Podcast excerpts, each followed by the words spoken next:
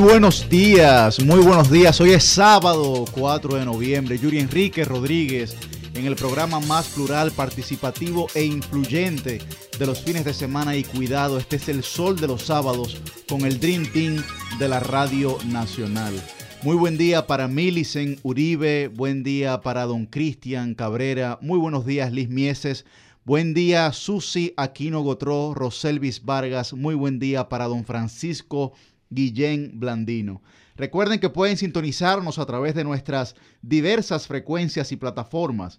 La 106.5 FM para Higüey y el Gran Santo Domingo, la 92.1 FM para todo el Cibao, la 94.7 FM para el sur y el este y la 88.5 FM para la bella Samaná, donde algunos de nosotros desearíamos estar eh, hoy sábado, que es fin de semana largo que se conmemora eh, otro aniversario de la Constitución de la República el próximo lunes 6. Muy buen día, Milicen. Buen día, Yuri Enrique Rodríguez, próximo diputado de la República y coordinador de este espacio. Buen día al pueblo dominicano, un pueblo digno, trabajador y madrugador. Madruga cada sábado para entrar en sintonía con esta propuesta de análisis, comentarios y debates que solemos tener aquí en Sol de los Sábados. Así es, Yuri, 179 años de proclamación de la Constitución Dominicana, una constitución que ha sufrido muchos cambios. ¿Sigue siendo un pedazo de papel la Constitución? Para algunos y algunas sí, para otros y para otras no. ¿Y otros? También. Ah, bueno, los otros son bastante perjudicados porque esa constitución sea considerada un pedazo de papel. Pero bueno, sigamos saludando a los integrantes de este Dream Team de la radio. Momento de darle la bienvenida a nuestra querida versátil Susi Aquino Gotró. Buenos días, Milicen. Feliz de estar con toda la gente que nos quiere y que nos prefiere, como siempre digo, y que nos sintoniza en este espacio de tanta relevancia a nivel nacional, el más influyente del fin de semana y cuidado, como también decimos siempre. Si la constitución es o no un pedazo de papel y haciendo un recuento histórico de la misma y abarcando muchísimos puntos importantes sobre ella. Vamos a estar conversando próximamente en este espacio con nuestro invitado, el doctor Antonio Medina Calcaño, director general de Cooperación y Relaciones Nacionales e Internacionales de la Universidad Autónoma de Santo Domingo, UAS, una persona versadísima en la materia, con muchísimo conocimiento, con la cual yo sé que va a ser un deleite para nosotros conversar con él de todos estos temas y de la UAS y también de otros aspectos que él maneja. Saludo a mi querido compañero de batalla, Francisco Guillén Blandino. Muchas gracias, Susi. Muy buenos días a todo el pueblo dominicano. Buenos días a nuestros compañeros en cabina. Buenos días a nuestro coordinador, Yuri Enrique Rodríguez. Y buenos días a nuestro equipo de producción y a nuestra productora, nuestra querida Jennifer Peguero. Creo que este es un fin de semana importante donde debemos reflexionar como sociedad hacia dónde nos dirigimos. El lunes celebramos nuevamente esa primera constitución que nos dio nacimiento como Estado dominicano creo que es una fecha que no debe pasar desapercibida, es una fecha que todos debemos recordar de manera reflexiva para ir trabajando lo que como sociedad queremos, lo que como sociedad merecemos y lo que como sociedad aspiramos para convertirnos en la República Dominicana que fue soñada por nuestros padres de la patria y que posteriormente fue repensada por nuestros padres restauradores. Creo que es un fin de semana importante. El lunes tendremos muchos eventos relacionados con la primera constitución del 6 de noviembre y posiblemente los hechos que han venido ocurriendo en las últimas semanas nos tienen que eh, poner el dedo en la llaga sobre ese llamado de atención de lo que nosotros hemos decidido como sociedad que esté en nuestra constitución y lo que nosotros como sociedad estamos haciendo para que eso se materialice. Muy buenos días a todos. Cuidado, Fran, porque algunos podrían preguntar si es verdad que nosotros hemos decidido. que esos derechos o garantías estén en la Constitución y si no han sido otros que han decidido por nosotros. Yo creo que lo hemos decidido, Yuri, porque nosotros tenemos un sistema político institucional basado en la democracia representativa y siempre y cuando las instancias institucionales como la Asamblea Revisora, la Asamblea Constituyente, en algunos casos, ¿verdad? Y el Congreso de la República constituido como tal, eh, tome decisiones por el pueblo dominicano, pues uno podrá estar de acuerdo o en desacuerdo con, alguno de, con algunas de ellas pero siempre será la forma en la que funciona la democracia representativa. Y debo decir, Yuri, ¿eh? nosotros el 6 de noviembre rememoramos esa primera constitución, pero a partir del 26 de enero del año 2010, que fue la última gran modificación que sufrió o que experimentó la constitución dominicana, incorporando una serie de derechos y garantías fundamentales, pues yo creo que podemos hablar de una base constitucional lo suficientemente sólida para empezar una lo que el presidente del Tribunal Constitucional Milton Rey Guevara ha llamado vivir la Constitución, una cultura constitucional, pues yo creo que la base la tenemos. La base la tenemos, pero ahora nos toca a nosotros ejecutar. Bueno, la primera constitución de la República, eh, como bien señalaba Fran y como eh, todos nosotros hemos hablado, fue la constitución del 6 de noviembre del año 1844 promulgada en la provincia de San Cristóbal, que eh, digamos a la entrada de la provincia cualquiera de nosotros pudiéramos ver el monumento que hay evidentemente en la constitución. No sé si alguno de ustedes lo ha visitado, yo lo he visitado, un monumento eh, muy bonito, evidentemente muy simbólico también por lo que eso significaba. Pero yo creo que nosotros hemos tenido, como tú señalabas, Fran, eh, dos constituciones que han trascendido, o, tres constituciones que han trascendido, eh, digamos, en la República Dominicana, que ha sido eh, la constitución del año 1963 del profesor Juan Bosch, la constitución posterior del año 66 de Balaguer, ¿no? que es la que tal vez más tiempo ha durado, y luego la constitución del año 2010, que fue la que introdujo las grandes reformas para la sociedad dominicana. Evidentemente, críticas hubo en aquel momento. Eh, mucha gente salió a manifestarse en contra de la modificación de la Constitución. Y eh, aquel cántico, lo recuerdo, esa no es mi, constitución. lo, recuerdo, lo recuerdo perfectamente. Y, luego también mucha gente que eh, decía que ya evidentemente han abandonado esa postura jurídica pero que decía que era que la Constitución del 2010 era un decálogo de derechos fundamentales, ¿no? Evidentemente eh, era más una posición política que jurídica, ¿no? Porque eh, la Constitución del año 2010 es una de las constituciones de América Latina que ha servido posteriormente como referencia inclusive eh, de otros países. Bueno, yo quiero aprovechar también para iniciar la ronda informativa de este Sol de los Sábados y ha sido una semana muy movida, muy movida, eh, no solo en términos políticos, sino sobre todo en términos sociales.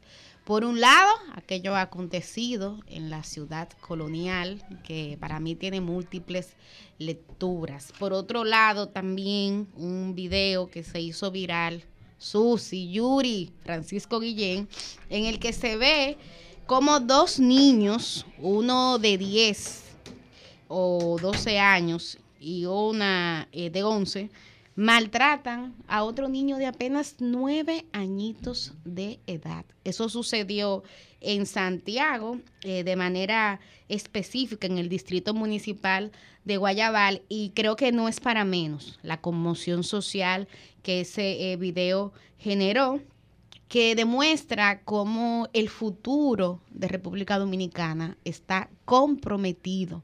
Ese es el futuro de nuestra patria y sin embargo miren cómo niños tan pequeños, Doloroso. niños tan pequeños ya están protagonizando hechos de violencia, tortura nosotros, por respeto, no vamos a reproducir ese video aquí en Sol de los Sábados, porque siempre lo digo y aprovecho para reiterar el llamado a mis colegas, a quienes hacen vida en los medios de comunicación. Tú reproducir esas imágenes es tú volver a revictimizar a ese niño. O sea, no es lo correcto. Ahora bien, yo creo que ese hecho debe motivarnos a reflexión en relación a qué está pasando en la sociedad dominicana. Y, la palabra descomposición social ha estado muy de moda. Esta semana se mencionó a propósito de lo que pasó en la zona, se menciona a propósito de este caso, pero cuando uno se adentra en los detalles, miren, la mamá de ese niño tiene apenas 24 años de edad. Es una pareja separada. El niño vive con el papá confirmando lo que siempre hemos advertido de cómo aquí los hogares dominicanos son monoparentales. El que fue víctima, uno de los victimarios. El que fue víctima. y, dice la mamá que es un niño que pasa mucho tiempo solo en la casa porque tanto eh, el papá, eh, que es el que vive con él, trabaja mucho y que la mamá también. Ellos tienen tres años separados. Pero eh, dicen también algunos testigos que fueron entrevistados que ese es un hecho recurrente ese niño es maltratado de manera histórica y sistemática.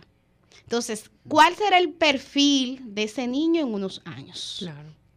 Entonces, ¿dónde están las autoridades que por un video que se hizo viral fue que se enteraron de que eso estaba pasando? ¿Cuál ha sido la respuesta? Para que ustedes sepan, ese niño eh, eh, a, mediados de semana todavía ese niño no se le había dado ni ninguna atención. Entonces yo creo que, son casos que tienen que llevarnos a reflexionar más allá de las etiquetas y de las respuestas reactivas. Aquí sobra el tú estar eh, estereotipando, el tú estar señalando, acusando, pero yo creo que siempre la respuesta debe venir desde las políticas públicas y desde la prevención cosas que brillaron por su ausencia, en este caso particular y en otros.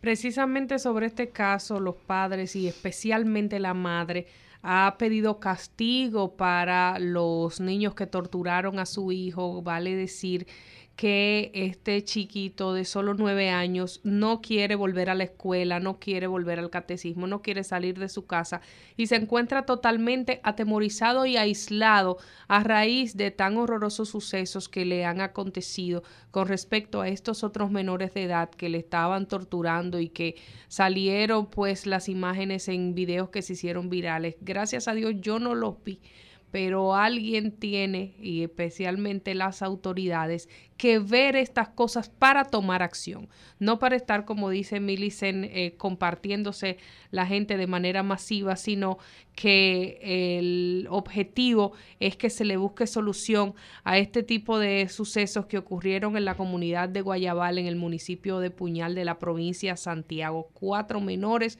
según relata la prensa, estaban haciendo estas acciones contra este niño y en este video se ve, eh, según describe los medios de comunicación, que lo estaban amenazando con armas de juguete y estaba siendo golpeado. Eh, ellos dijeron que iban a subirlo a TikTok y en este video también se muestra al niño amarrado de espaldas y acostado en el piso.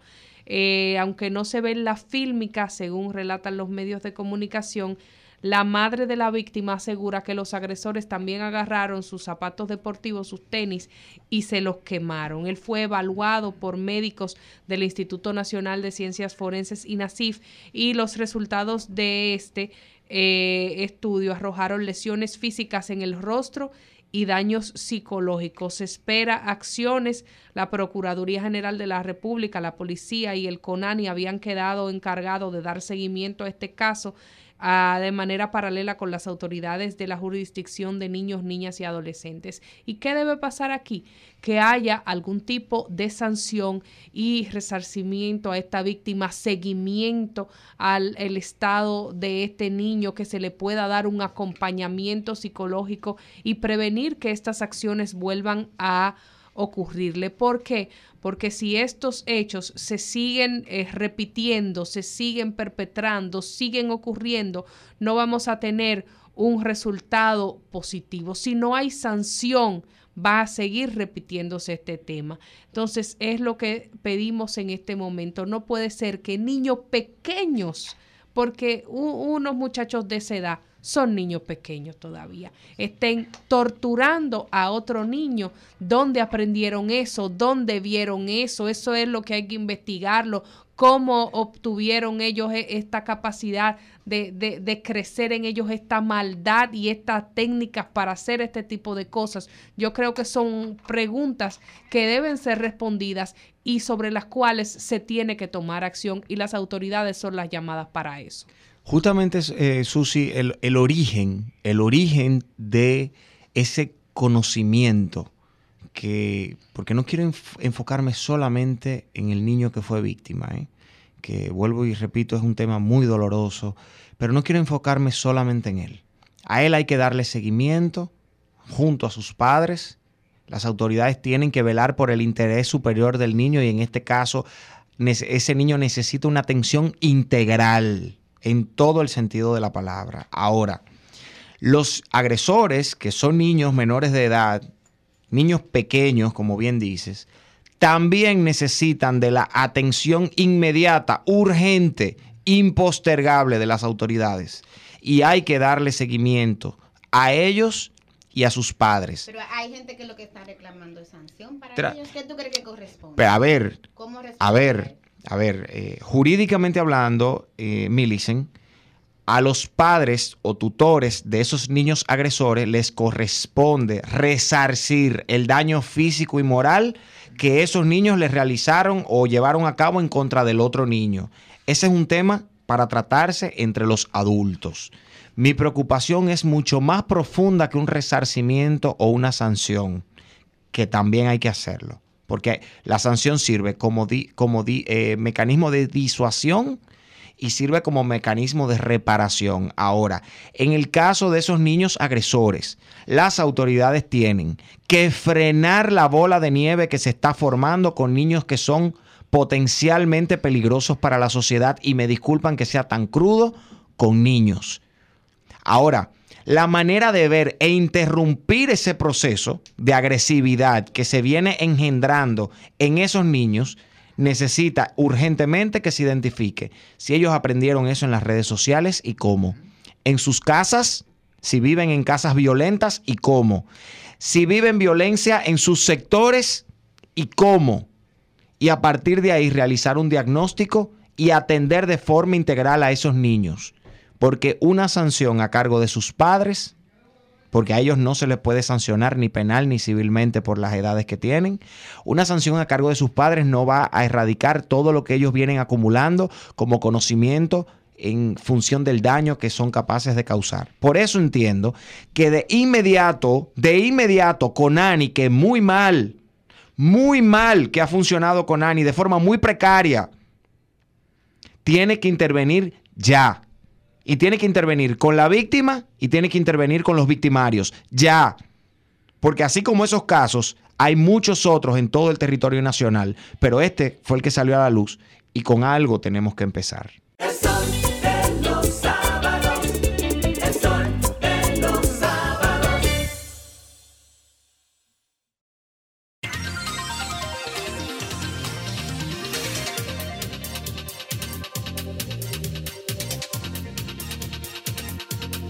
Ahora es momento de iniciar nuestra ronda de comentarios. Hoy iniciando de manera estelar con el comentario de mi querida colega, la periodista Roselvis Vargas. Amiga, muchísimas gracias, pero qué comprometedor sonó eso de estelar, eso suena como que, ¿verdad? Son datos, Roselvis, son datos.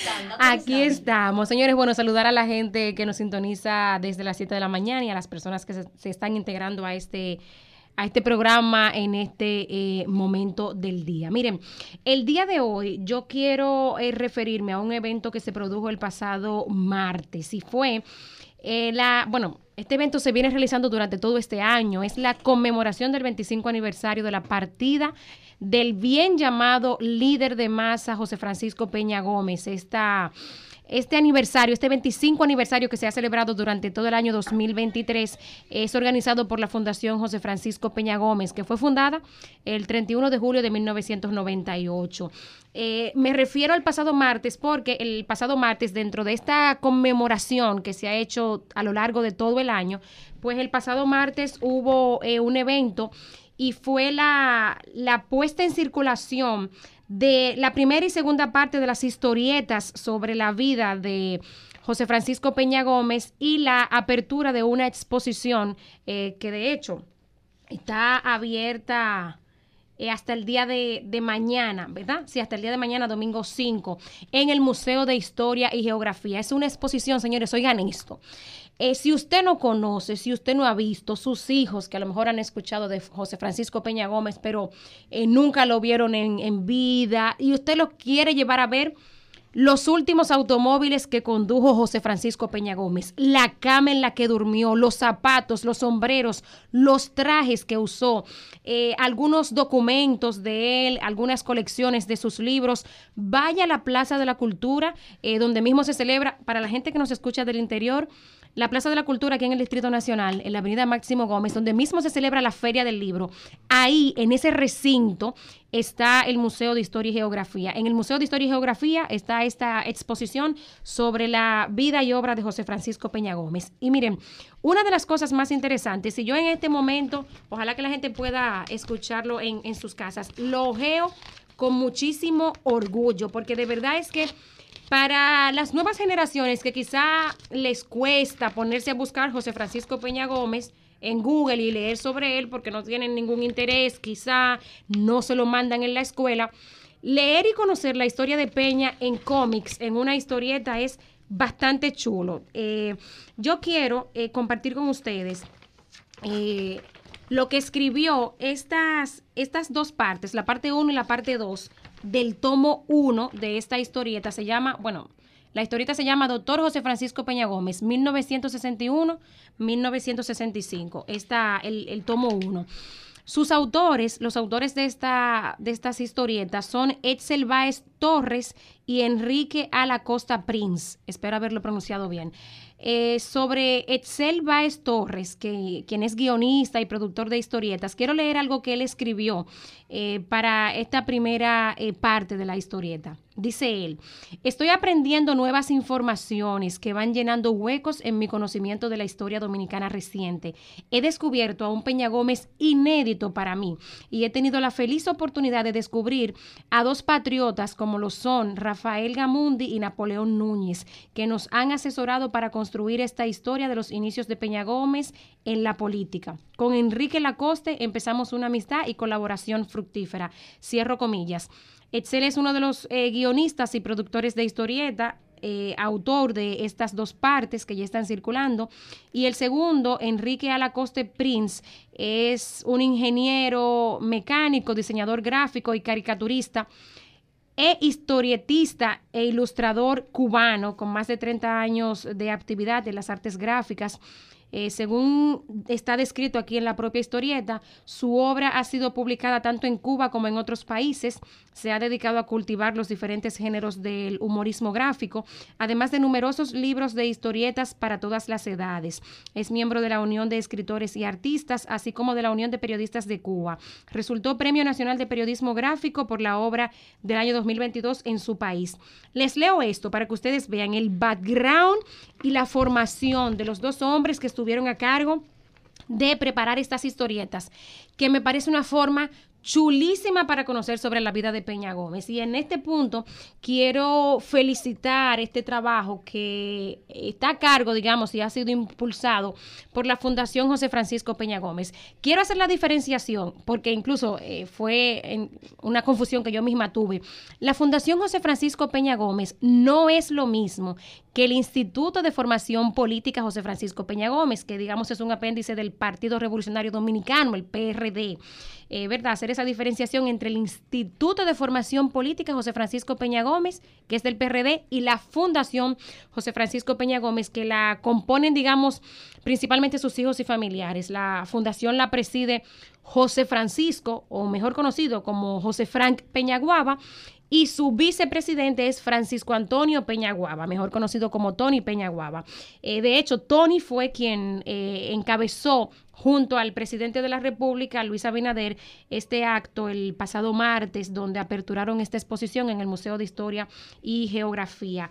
Eh, la verdad que un evento bellísimo, el, presidente junto, el presidente de la República junto al presidente del Partido Revolucionario Moderno, otros servidores públicos como la ministra de Cultura, eh, eh, bueno, y otros, eh, otras personas más que asistieron a, a, este evento, de verdad, señores, que desen la oportunidad de ir a ver la cama, lo repito, en la que durmió Peña Gómez, sus zapatos, los automóviles que, que condujo y busquen. Yo creo que están disponibles en el propio Museo de Historia y Geografía los ejemplares de estas historietas y desen la oportunidad de conocer a Peña Gómez viendo estas ilustraciones chulísimas que hay, que a mí de verdad que me parece una genialidad. O sea, ver a Peña así ilustrado, eh, eh, eh, pintado, caricaturizado, hay que decirlo, de verdad que es una forma genial de conocerlo. Y los padres, pues que bueno, lleven a sus hijos, ¿no? Pues para que le cuenten sobre Peña y puedan ver a Peña en, en esta faceta. Enhorabuena de nuevo para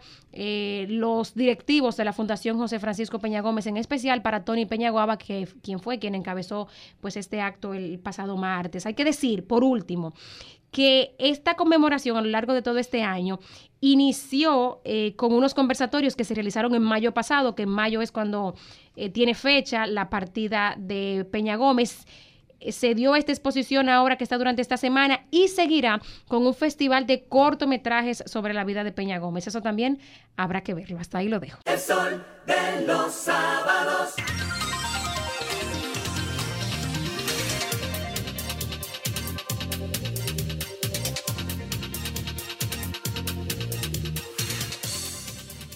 Bueno, seguimos en este sol de los sábados. Hoy, eh, justamente en un programa especial a propósito de que el próximo lunes, que es además un día feriado, se conmemora el aniversario número 179 de nuestra carta magna. Y justamente para proseguir con esta ronda de comentarios, me honra presentarle ya no a la regidora del pueblo, sino decretado aquí en este sol de los sábados a la diputada del pueblo. Muchísimas gracias, Millicent. Gracias a todas las personas que nos sintonizan cada sábado por aquí en Sol de los Sábados y al equipo, el equipo técnico y el equipo de trabajo del grupo RCC Media, quienes siempre nos dan el debido seguimiento técnico para poder llevar a cabo todos los sábados este programa. Bueno, señores, vamos a hablar un poco de lo que es la responsabilidad social. Nosotros hemos tenido fuerte, hemos tenido fuerte intención de aplicar la, la llamada responsabilidad social, por lo menos aquí en diferentes alianzas público-privadas en el Distrito Nacional y precisamente en ese, en ese orden quiero hablar sobre la inauguración de los espacios accesibles en el Distrito Nacional, quien ha sido protagonizado por el Banco APAP y el Ayuntamiento del Distrito Nacional. Este proyecto busca ofrecer una movilidad totalmente inclusiva y segura a través de las diferentes intervenciones, intersecciones, perdón, de alto tránsito de nuestra zona metropolitana. La Asociación Popular de Ahorros y Préstamos, APAP, mejor conocida como APAP, y la Alcaldía del Distrito Nacional inauguraron el pasado domingo el proyecto de intersecciones asequibles mediante la intervención de esos espacios públicos. ¿Y qué es esto precisamente? En varias intersecciones importantes de nuestra capital, tanto el Ayuntamiento del Distrito como APAP cuentan con semáforos sonoros y aceras podotáctiles para facilitar el tránsito de las personas con la discapacidad visual así como con rampas, contenes y señalizaciones especiales, paso de cebra, protección esquina segura, reductores de velocidad y cruce seguro, resguardando a cada persona con discapacidad física motora, entre otras y muchas otras facilidades. Estas intervenciones están incluidas la avenida Máximo Gómez, esquina 27 de febrero, la Máximo Gómez con San Martín, la Máximo Gómez, esquina John F. Kennedy, la Gómez con México, la Gómez con Pedro Enrique Ureña, la Gómez con la Juan Sánchez Ramírez, la calle Doctor Bernardo Corre, eh, Correy Cidrón, esquina Santo Domingo, donde está ubicado el patronato de Ciegos, y la calle Mari Pérez, Viuda Marrancini, esquina Leopoldo Navarro, en el entorno completo de la Asociación Dominicana de Rehabilitación, entre otras.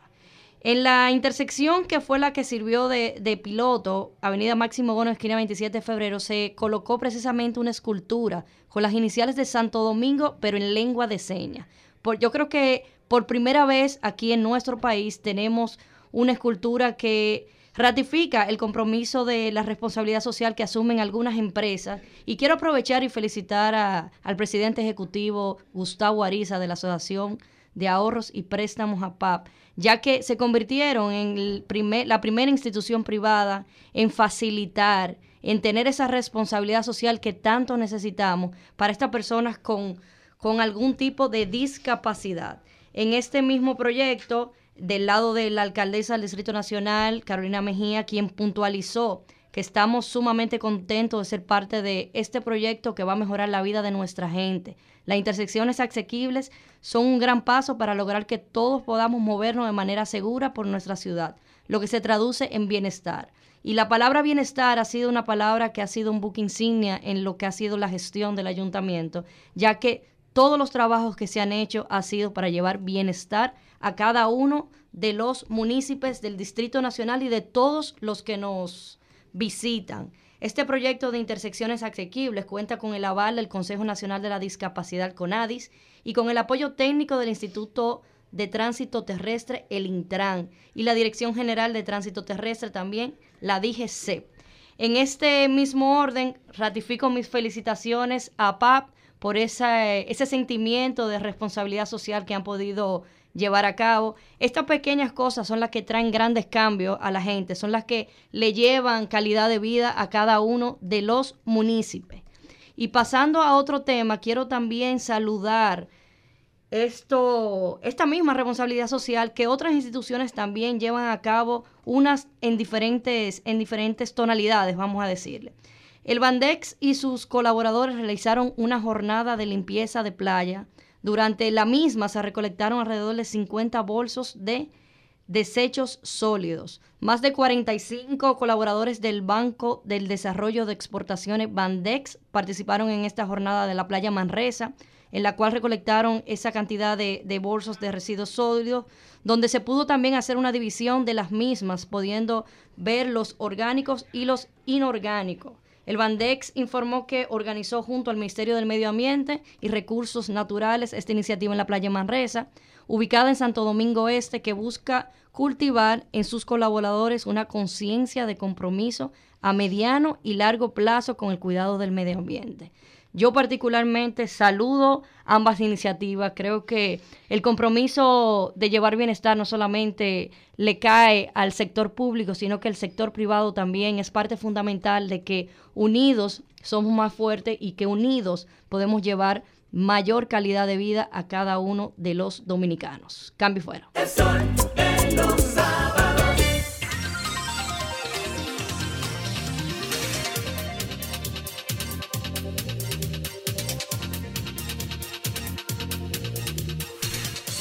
Bueno, aquí estamos, activos y activas en este sol de los sábados, casi casi llegando al final de esta ronda de comentarios estelares. Y por supuesto, hay uno que es de los más esperados, uno que no podía faltar y que cada sábado encabeza nuestra querida Susi Aquino Gotró, la versátil. La licenciada, la, la, la la licenciada denunciando los males, mal licenciada. Muchísimas gracias, querida Milicen, y gracias a todo el equipo y sobre todo a toda la gente que se levanta con nosotros, que nos quiere, que nos prefiere y que siempre está en sintonía con este programa. El tema que me ocupa hoy, señores, es uno que nosotros no debemos olvidar. Son estos temas que quedan pendientes en República Dominicana sin resolver y a los que debemos de darle seguimiento y que a veces eh, parece que son un dolor de cabeza, porque hablar del SEA y de las tierras del SEA siempre ha sido eh, históricamente un problema para la República Dominicana. Como sabemos, desde hace décadas el Consejo Estatal del Azúcar, SEA, atraviesa una crisis financiera importante con falta de liquidez y esto ha provocado sucesos lamentables que han obligado al gobierno a realizar cuantiosos aportes a esa institución. Y a pesar, señores, de que en el año 2016 fue emitido un decreto, el denominado 268-16, que prohíbe que se puedan vender estos terrenos, hacer operaciones inmobiliarias con los bienes del SEA. En la práctica, la realidad es que se han hecho se han hecho se ha hecho una difícil situación con las grandes transacciones inmobiliarias que se han estado realizando. Se han repartido, se han festinado históricamente estos terrenos, vendiéndose o apoderándose de ellos de manera irregular terrenos, señores, que son del Estado dominicano y que se supone para poder hacer un comercio con estos mismos, una transacción de compra y venta, debe cumplir ciertos cánones, ciertos requisitos. Pues para solucionar esta situación que afecta al pueblo dominicano, eh, y revisar los contratos que se han suscrito en el CEA y que están pendientes de ser remitidos en el Congreso Nacional, el presidente de la República, Luis Abinader, creó una comisión revisora mediante el decreto número 273-23 que esta tuvo lugar el 27 de junio del 2023. ¿Cuál era el objetivo de esta comisión? Pues revisar todo este proceso y destinar o delimitar o decir cuál es la mejor vía para poder recuperar estos terrenos que pasen al Estado dominicano y protegerlos. Esta comisión, después de todo ese trabajo de análisis que realizaron, llegaron a la conclusión de recomendar al Poder Ejecutivo la creación de un fideicomiso público para administrar eficaz y transparentemente estos activos.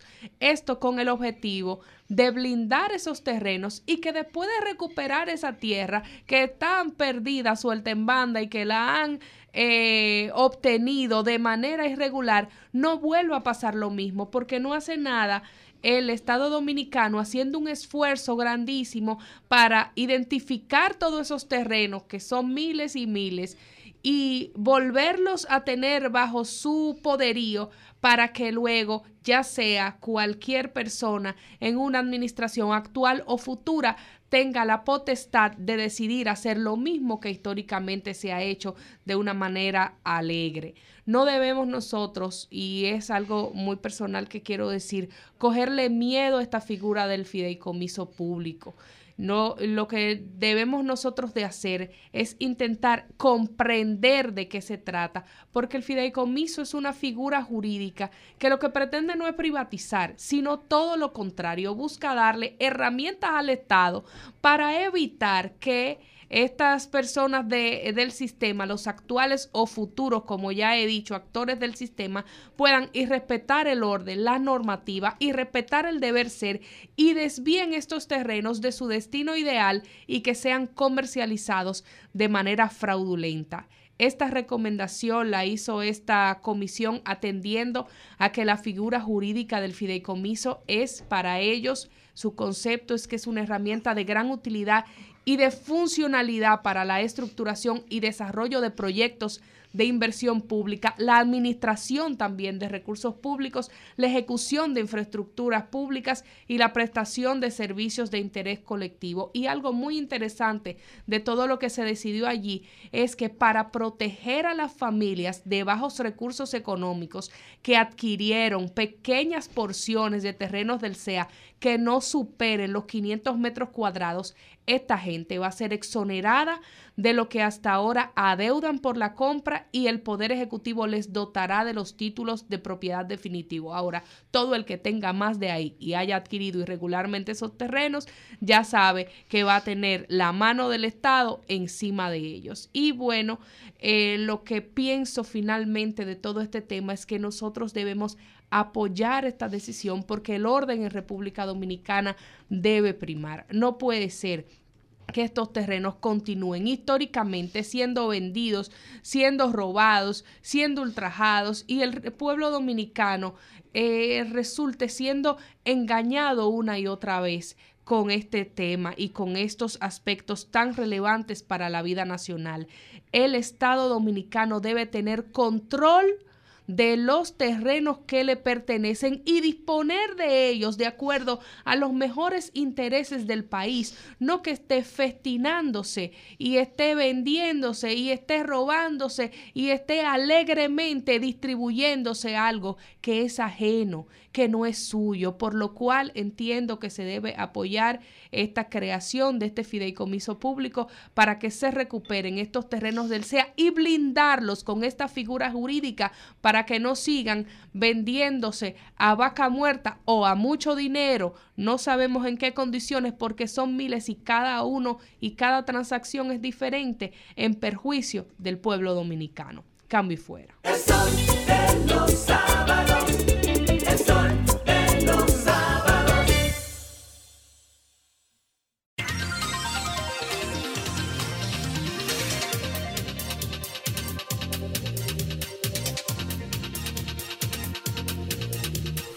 Con nuestro contenido en este su espacio El Sol de los Sábados y ha llegado uno de los momentos principales con una mujer que vive dando primicias en este espacio.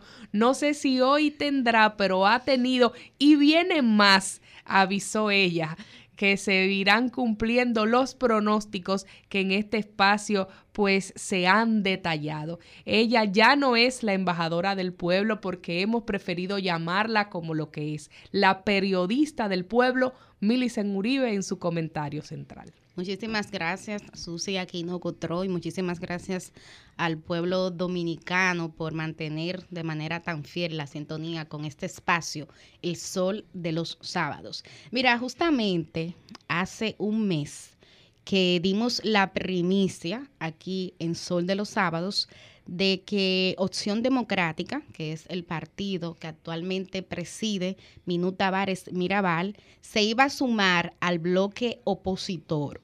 En ese momento hubo muchísima incredulidad porque hay quienes entendían que la alianza natural de opción democrática iba a ser con el PRM y realmente no vislumbraba ni siquiera la posibilidad de que este sector, que es un sector que además de Minú está encabezado por muchísimos hombres y mujeres progresistas, se aliaran a, por ejemplo, la Fuerza del Pueblo que preside Leonel Fernández o al PLD que preside Danilo Medina y que es el partido del que la propia Minú eh, renunció con una carta que recuerdo incluía términos muy duros.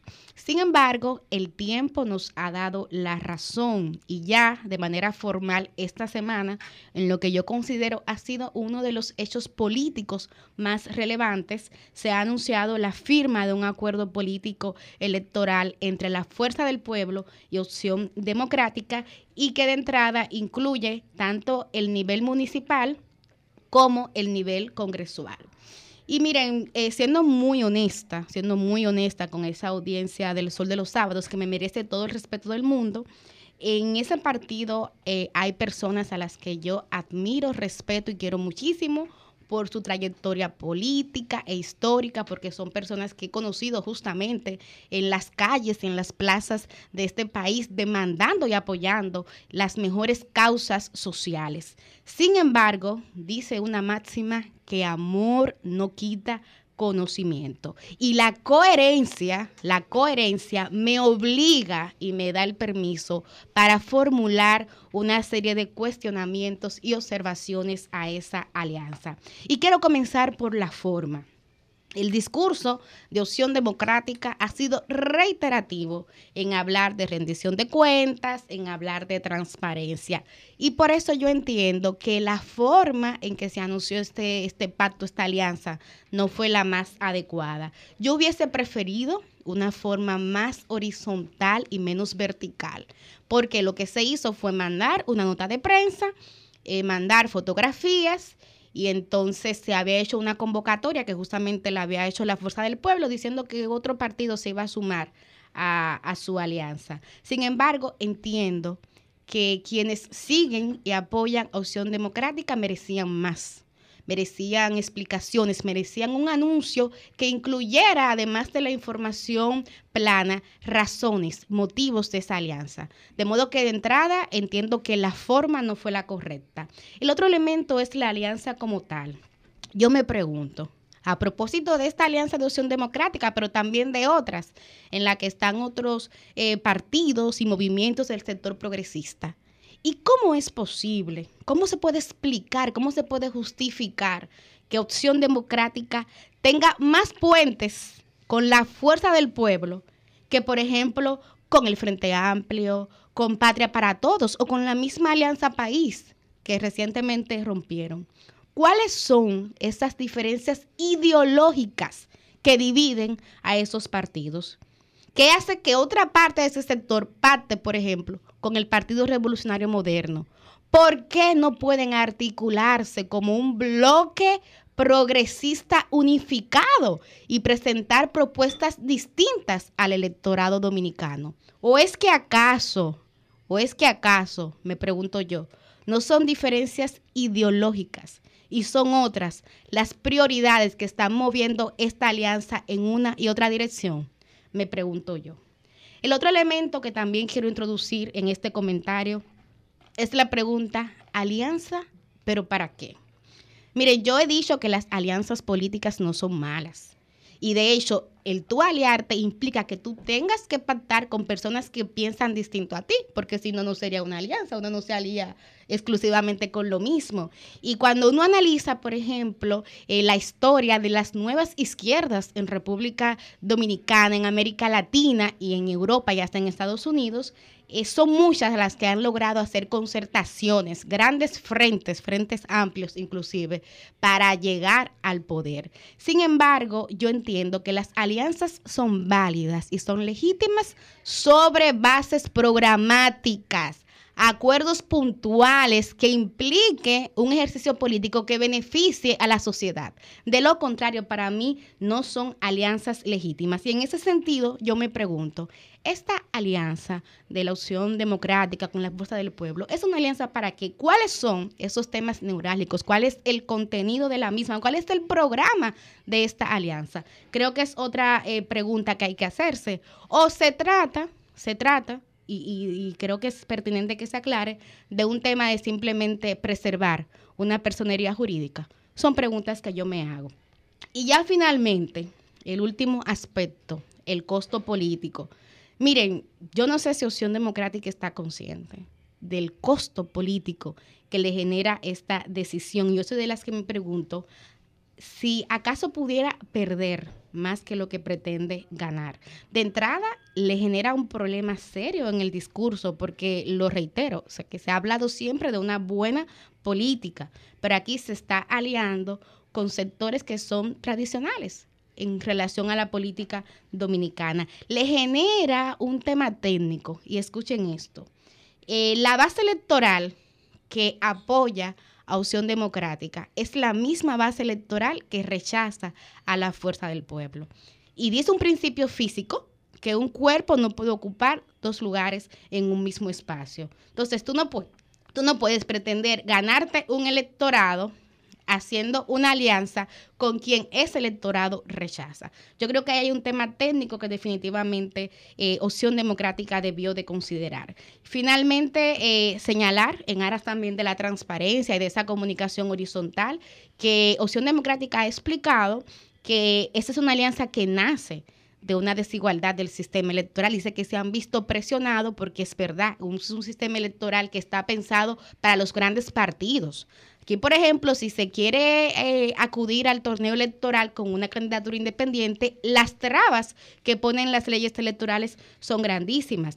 También ha dicho Opción Democrática que se trata de una alianza que no incluye lo presidencial y que además tampoco incluye apoyo a candidatos que son cuestionados, como es el caso de Julio Romero en Santo Domingo Este. No obstante, y con esto voy a cerrar, yo definitivamente creo que aquí el gran reto la gran tarea que le queda a Opción Democrática y a todo aquel o aquella que está haciendo política y que, y que quiere hacer una política distinta es comenzar a construir esa herramienta que logre encarnar las causas más liberales y avanzadas de esta sociedad, que dicen que es una sociedad conservadora. Yo digo que no. Yo digo que es una sociedad que en el discurso es conservadora, pero que en la práctica es extremadamente liberal.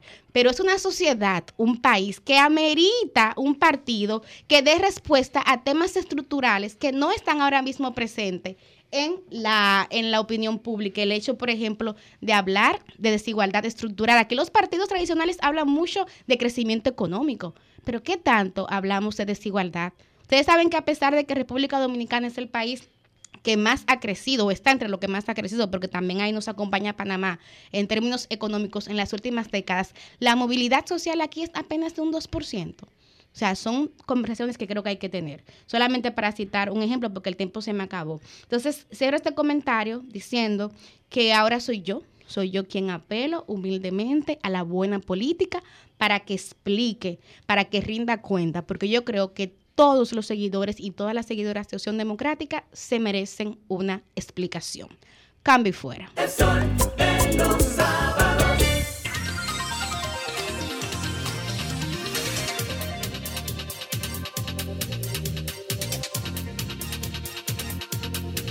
Continuamos en este sol de los sábados y ha llegado un momento muy importante porque es el comentario de una persona que así tranquilito siempre pone el dedo sobre la llaga y dice las cosas claras, poniendo también los puntos sobre las IES, sobre las necesidades nacionales. Nuestro compañero y candidato a diputado por la Fuerza del Pueblo, Francisco Guillén Blandino. Muy buenos días a todo el pueblo dominicano. Muchas gracias por esa presentación tan generosa, doña Susi no otro. Retíralo de doña. Vamos a, vamos a retirarlo de doña. Vamos a saludar a todos nuestros compañeros en cabina. Vamos a saludar a nuestro genial equipo de producción y a nuestra productora. Y nuevamente a todo el pueblo dominicano. Señores, vamos a referirnos a lo que sucedió el sábado pasado en la ciudad colonial. Y hay que decir que la aglomeración desordenada e incivilizada de individuos que experimentó el sábado pasado la ciudad colonial tiene algunas causas directas y muchas indirectas, pero no tendrá ninguna consecuencia. Eso lo pueden ustedes asegurar. Ahí no habrá consecuencias de ningún tipo, porque el gobierno solo está en reelección y obviamente no se va a pelear con los muchachos que votarán en las elecciones el año próximo. De hecho, el presidente y la vicepresidenta tuvieron que salir al frente para darle una pastillita tranquilizante a todos los indignados e indignadas, mientras que el ministro de Turismo y las autoridades del Ayuntamiento del Distrito Nacional no han dicho ni esta boca es mía. Una salida, digamos, políticamente estratégica, pero tácticamente nula, pues reiteramos, ahí no habrá sanciones de ningún tipo. Lo que vimos el sábado pasado en la ciudad colonial volvió a revelarnos la incapacidad de las autoridades para enfrentar situaciones como esta, pero sobre todo una falta de planificación del gobierno para evitar esa anarquía a tan gran escala. Y es que no hay otra palabra más precisa que anarquía para describir ese escenario dantesco que se desarrolló entre tiros, drogas, basura, obstrucción de vías públicas, ruido, vandalización y delincuencia en plena ciudad colonial, señores. Un lugar donde por décadas han convivido perfectamente los comerciantes, los residentes, los visitantes y los turistas. Donde confluyen personas de todos los estratos sociales. Un lugar donde se mezcla la cultura, las tradiciones, la religión, la familia, la juventud, la fiesta y el respeto a nuestros símbolos patrios. La ciudad colonial es un tesoro de nuestra nación y un patrimonio de la humanidad. Y es por eso que lo que allí ocurrió el sábado debe ser condenado en todas las formas posibles. Esto no se trata de una discusión de clases, como han querido promover algunos, que tratan de llevar el debate ahí diciendo que la 42 se trasladó a la ciudad colonial y que los indignados prefieren a la clase pobre en la periferia, aunque estén haciendo las mismas cosas. Eso no es más que un un uso del clasismo como un parachoques moral para seguir justificando cualquier acción de quienes son catalogados como hijos de las faltas de oportunidades y con esto generar culpa en todos los demás. La verdad, eh, señores, es que aquí no estamos diciendo que la falta de oportunidades y la irresponsabilidad política no tienen su cuota una cuota muy importante en lo que allí pasó y que probablemente seguirá pasando. Pero concentrar ahí el debate es un cruel irrespeto a las tantas personas que aún viviendo en la pobreza son personas dignas y de valores. Ese discurso es un irrespeto a quienes, aún naciendo en la precariedad, han podido echar adelante a sus familias. Ese es un discurso que en el fondo promueve una especie de condena permanente a quien se presume sin oportunidades por ser pobre. Aquí el debate no es de clases sociales, sino de acciones concretas y específicas que más que reprimendas verbales o denuncias por las redes sociales, conllevan sanciones penales claramente establecidas en la legislación de la República Dominicana. Aquí el debate es sobre la protección de nuestros monumentos históricos. Aquí el debate es sobre el derecho que tienen los que viven y trabajan en la ciudad colonial a no sentirse agredidos y ultrajados. Aquí el debate es sobre cuidar nuestro turismo, aunque el ministro de Turismo no quiera hablar del tema. Aquí el debate es sobre el orden que necesitamos y cuánto de ese orden estamos dispuestos a ceder para ser graciosos o para ganar elecciones próximas. Aquí el debate debe ser en cómo evitar que esto suceda en la ciudad colonial, pero también en evitar que esto suceda en la 42. Cambie fuera.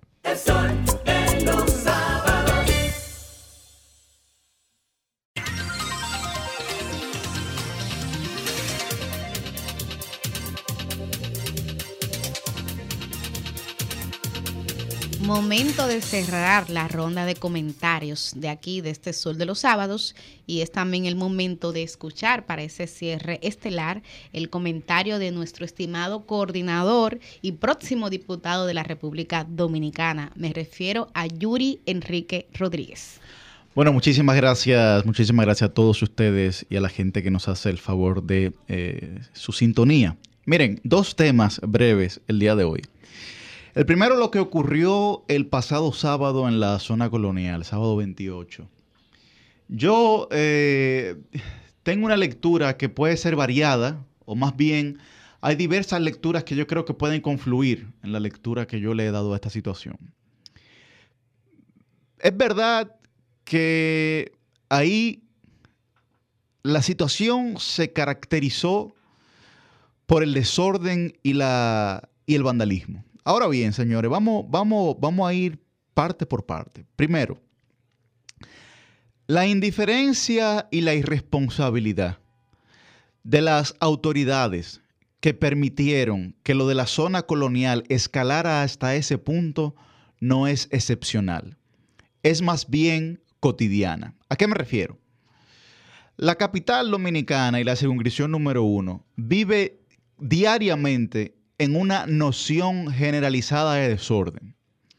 Por eso cuando algunas personas han dicho en la red y me han dicho a mí, Yuri, lo que ocurrió ahí es un tema de clasismo, porque los jóvenes que se encontraban ahí son de los sectores menos pudientes y por lo tanto tienen un menor grado de educación, por lo que su actuación era previsible en ese sentido. Yo le digo, no. O más bien, yo compraría ese discurso, compraría ese argumento, si en los sectores más pudientes de la capital, que los podemos señalar como Piantini, Naco, en Sánchez Paraíso, eh, Serrayés, etc., tampoco existiera el desorden. Pero Piantini vive cotidianamente colapsado por el desorden del tránsito que ocurre en esas demarcaciones. Y uno pudiera hacer, por análisis deductivo, entender que por la realidad material, es decir, por la realidad económica de la gente que vive en Piantini, su realidad educativa también es mucho más alta por lo que usted pensaría que el desorden no formaría parte de ese territorio, pero es todo lo contrario, porque precisamente vivimos en una noción generalizada de desorden. Y al final, cuando usted vive en desorden, lo que se superpone es su instinto de supervivencia, no es su, no es su formación educativa. Entonces, lo que ocurrió ahí en la zona colonial, por otro lado, ¿era previsible? Claro que era previsible. Yo le voy a dar aquí una información inédita inédita, yo me reuní con el presidente de la Junta de Vecinos del Conde y Zona Colonial. Y el presidente de la Junta de Vecinos del Conde de la zona me dijo a mí, Yuri, yo me reuní hace más de un mes con la gente de Politur y con la preventiva para decirle lo que venía, lo que iba a pasar y no tomaron ninguna acción preventiva en ese sentido.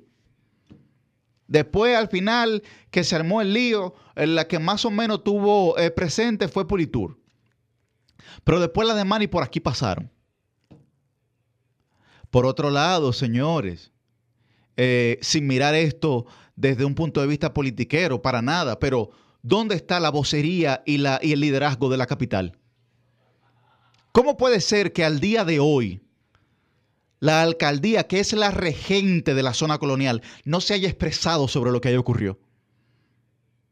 ¿Cómo puede ser que los diputados que son la representación directa de la ciudadanía, eh, los seis diputados de la circunscripción número uno o los 18 diputados del Distrito Nacional, porque la zona colonial es patrimonio cultural de la República Dominicana, no hayan dicho ni esta boca es mía?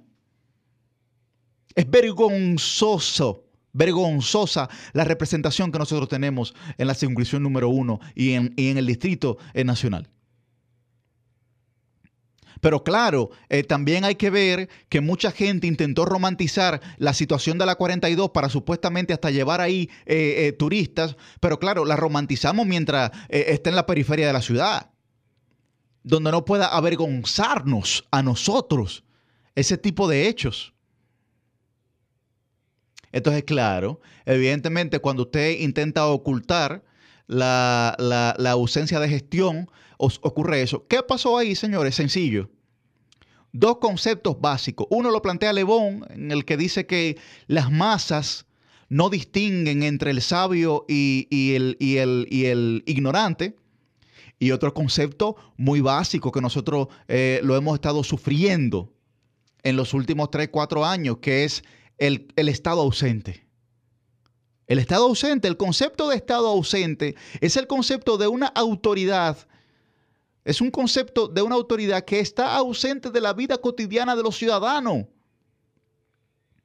Y nosotros tenemos, vivimos en una ciudad, primero, que no representa a la gente que vive en ella, pero que segundo, está abandonada por la autoridad. Lo que ocurrió en la zona colonial eh, no es más que el reflejo de la ausencia de un régimen de consecuencias efectivo. Pero además también, como yo he planteado en mi propuesta legislativa, es la ausencia de un régimen de incentivo que enseña a la gente a ser buena con el plan Hostos. Porque el plan Hostos precisamente lo que busca es que las normas de convivencia sociales se respeten por encima de cualquier otra cosa. Pero claro, cuando usted no va a sufrir ningún tipo de consecuencias por la acción que usted pueda llevar a cabo en contra de la colectividad y muchas veces, como ocurrió en la zona colonial, en contra del propio individuo. Porque ahí la gente, bueno, atentó contra su propia vida. Así que lo que creo es que la situación de desorden es mucho más compleja. Porque no solamente ocurre en nuestros barrios más desprotegidos, sino también en los sectores de mayor poder adquisitivo, evidentemente, salvaguardando las diferencias con el tema del vandalismo. Finalmente, señores, la alianza entre Opción Democrática y la Fuerza del Pueblo. Miren, con el mayor de los respetos que me merecen los actores políticos involucrados en esa alianza. Sobre todo del lado de Opción Democrática, donde tengo muy buenos amigos y gente muy valiosa. Cuando uno no se aferra a la soberbia moral, puede garantizar mínimamente tener coherencia política. Mínimamente. Ustedes saben por qué, porque la realidad siempre se impone, porque la política se nutre de ella, la política se nutre de realidades.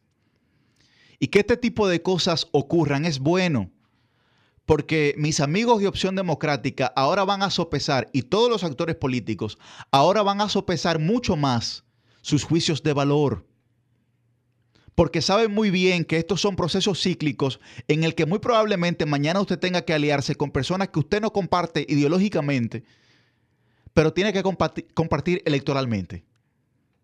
Y eso es algo que aquí se ha relajado, porque hay gente que tiene su ideología política muy clara y su ideología electoral también muy clara. Tú tienes una ideología política de izquierda eh, que tú la defiendes, la mantienes, pero tu ideología electoral es ser gobiernita. Y tú estás con el gobierno constantemente.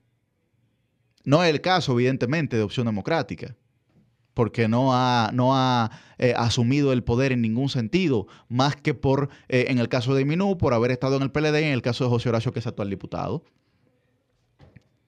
Pero eso, cuando usted vive la vida, ni siquiera la política, me voy a referir a la vida, cuando usted vive la vida con una, con una vara, midiéndole la moral al otro, mire, no se siente ofendido cuando se la midan a usted. Porque eso es lo que va a pasar. Entonces, cuando en el caso mío, por ejemplo, que soy político y que soy candidato a diputado, que tengo que expresarme eh, diariamente, cotidianamente, y tengo que venir a un espacio de tanta influencia como este, señores. Ustedes saben lo que yo estoy haciendo, es verdad que yo estoy ganando influencia, pero también estoy corriendo un riesgo. Porque si yo no mido mis palabras, seré entonces eh, presa fácil de ellas. Por lo que la principal violencia política, como yo he señalado en otros escenarios, la principal violencia política comienza por la palabra. Ahí está. A recoger lo dicho porque no concuerda con lo hecho. Cambio fuera.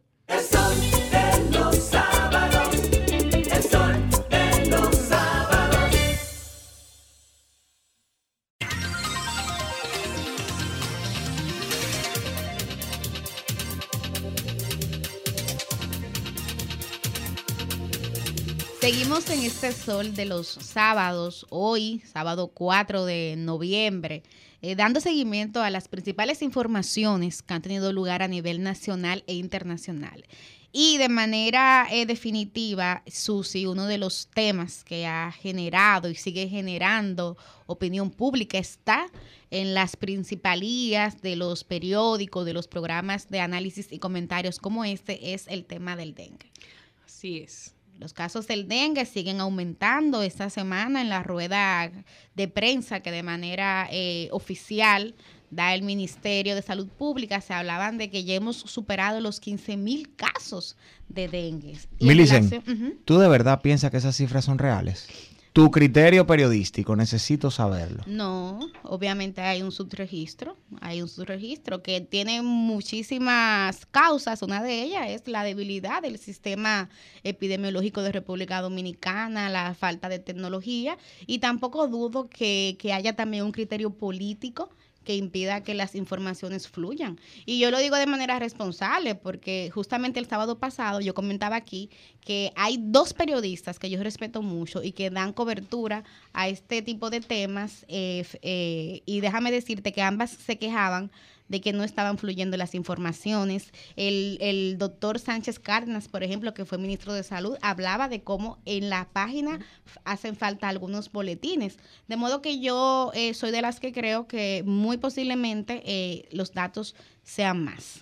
Y cabe decir que además de todas esas, eh, de esas periodistas reputadas que tú mencionas, nos hemos hecho eco en este programa en varias ocasiones, varias semanas, en varios comentarios, como desde hace meses esas periodistas em, de una manera continua habían estado dando seguimiento a la situación en los hospitales, a cómo están abarrotadas las emergencias, cómo están abarrotados los centros de salud, tanto públicos como privados, y habían señalado a las autoridades esta realidad, realidad que no fue combatida de una manera efectiva.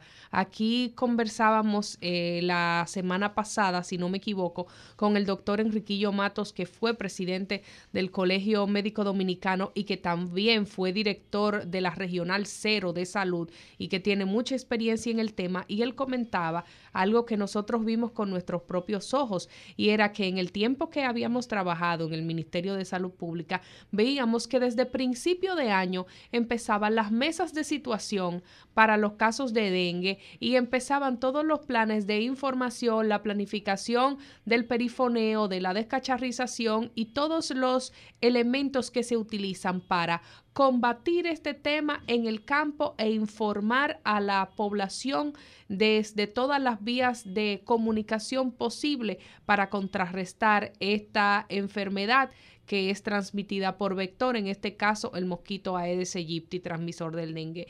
Y hubo fallos graves en este año en la planificación con respecto a este tema, del cual no se hicieron los esfuerzos que se supone ya están, deben estar calendarizados año tras año porque es estacional y ya se sabe la fecha que viene esta enfermedad. Y aún se tenía esta planificación, las periodistas hicieron su trabajo reportando eso y ni aún así se tomaron a tiempo las medidas que han venido ahora de manera tardía. Así es. Vamos entonces, eh, Guillén, Susi y toda la gente que nos escucha a compartir con ustedes una entrevista interesante por demás que aborda este y otros temas que le hemos realizado a la doctora Carmen Sara Mota. Ella es médico pediatra y tiene de hecho excelentes recomendaciones sobre este tema que vienen a generar respuesta para inquietudes que tienen hoy día las familias dominicanas. Vamos a escuchar a la doctora Carmen Sara Mota. Eh, buen día, doctora. Buenos días, ¿me escuchan? Sí, sí, correctamente, fuerte y claro. Bueno, excelente. Mira, eh, ante todo, gracias por la, bueno, primero a la doctora Rosa Acevedo por eh, darme el honor de representarla. Eh, precisamente estoy muy de acuerdo con su comentario inicial sobre que si somos un país, sabemos que somos un país endémico, sabemos eh, por proyecciones epidemiológicas cuándo será aproximadamente la próxima, el próximo gran brote por diferentes situaciones características que tenemos que nos dicen, nos, nos permite prever eso. ¿Por qué no se mantiene una campaña constante de comunicación y por qué no se hace eh, previamente todo lo que se está haciendo ahora, cuando ya tenemos pues la, el problema encima? Yo recuerdo hace unos años eh, que una profesora, una de mis maestras, me pidió que la sustituyera por, en Argentina ah, por una reunión de OPS, el ministerio, que tenía que ver con dengue y chikungunya. Era el otoño argentino. Perdón, era la primavera. Era, era, su primavera, lo que era la primavera en el hemisferio sur. Resulta que como en verano hay calor, hay lluvia, hay humedad, y es donde ellos pueden tener los brotes de esas enfermedades, ellos desde la estación previa ya estaban planificando las estrategias para descacharizar, es decir, para limpiar los entornos, para educar a la población, para evitar o mitigar los efectos que pudiera tener un eventual brote. O sea, en la primavera, a mucho antes de que iniciara la temporada de calor. Es lo que debe hacerse.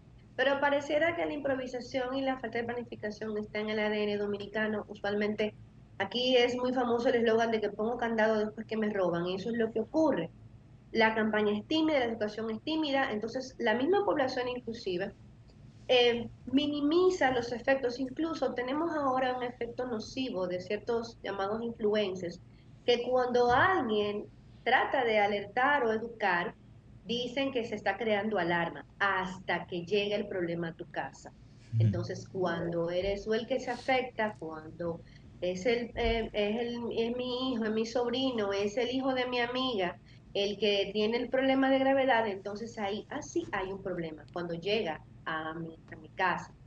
Entonces, aquellas personas que tienen influencia y que pudieran ayudar, usualmente lo que hacen es lo contrario porque eh, se enfocan en, en, desinformar o en decir que se está creando alarma cuando no hay casos.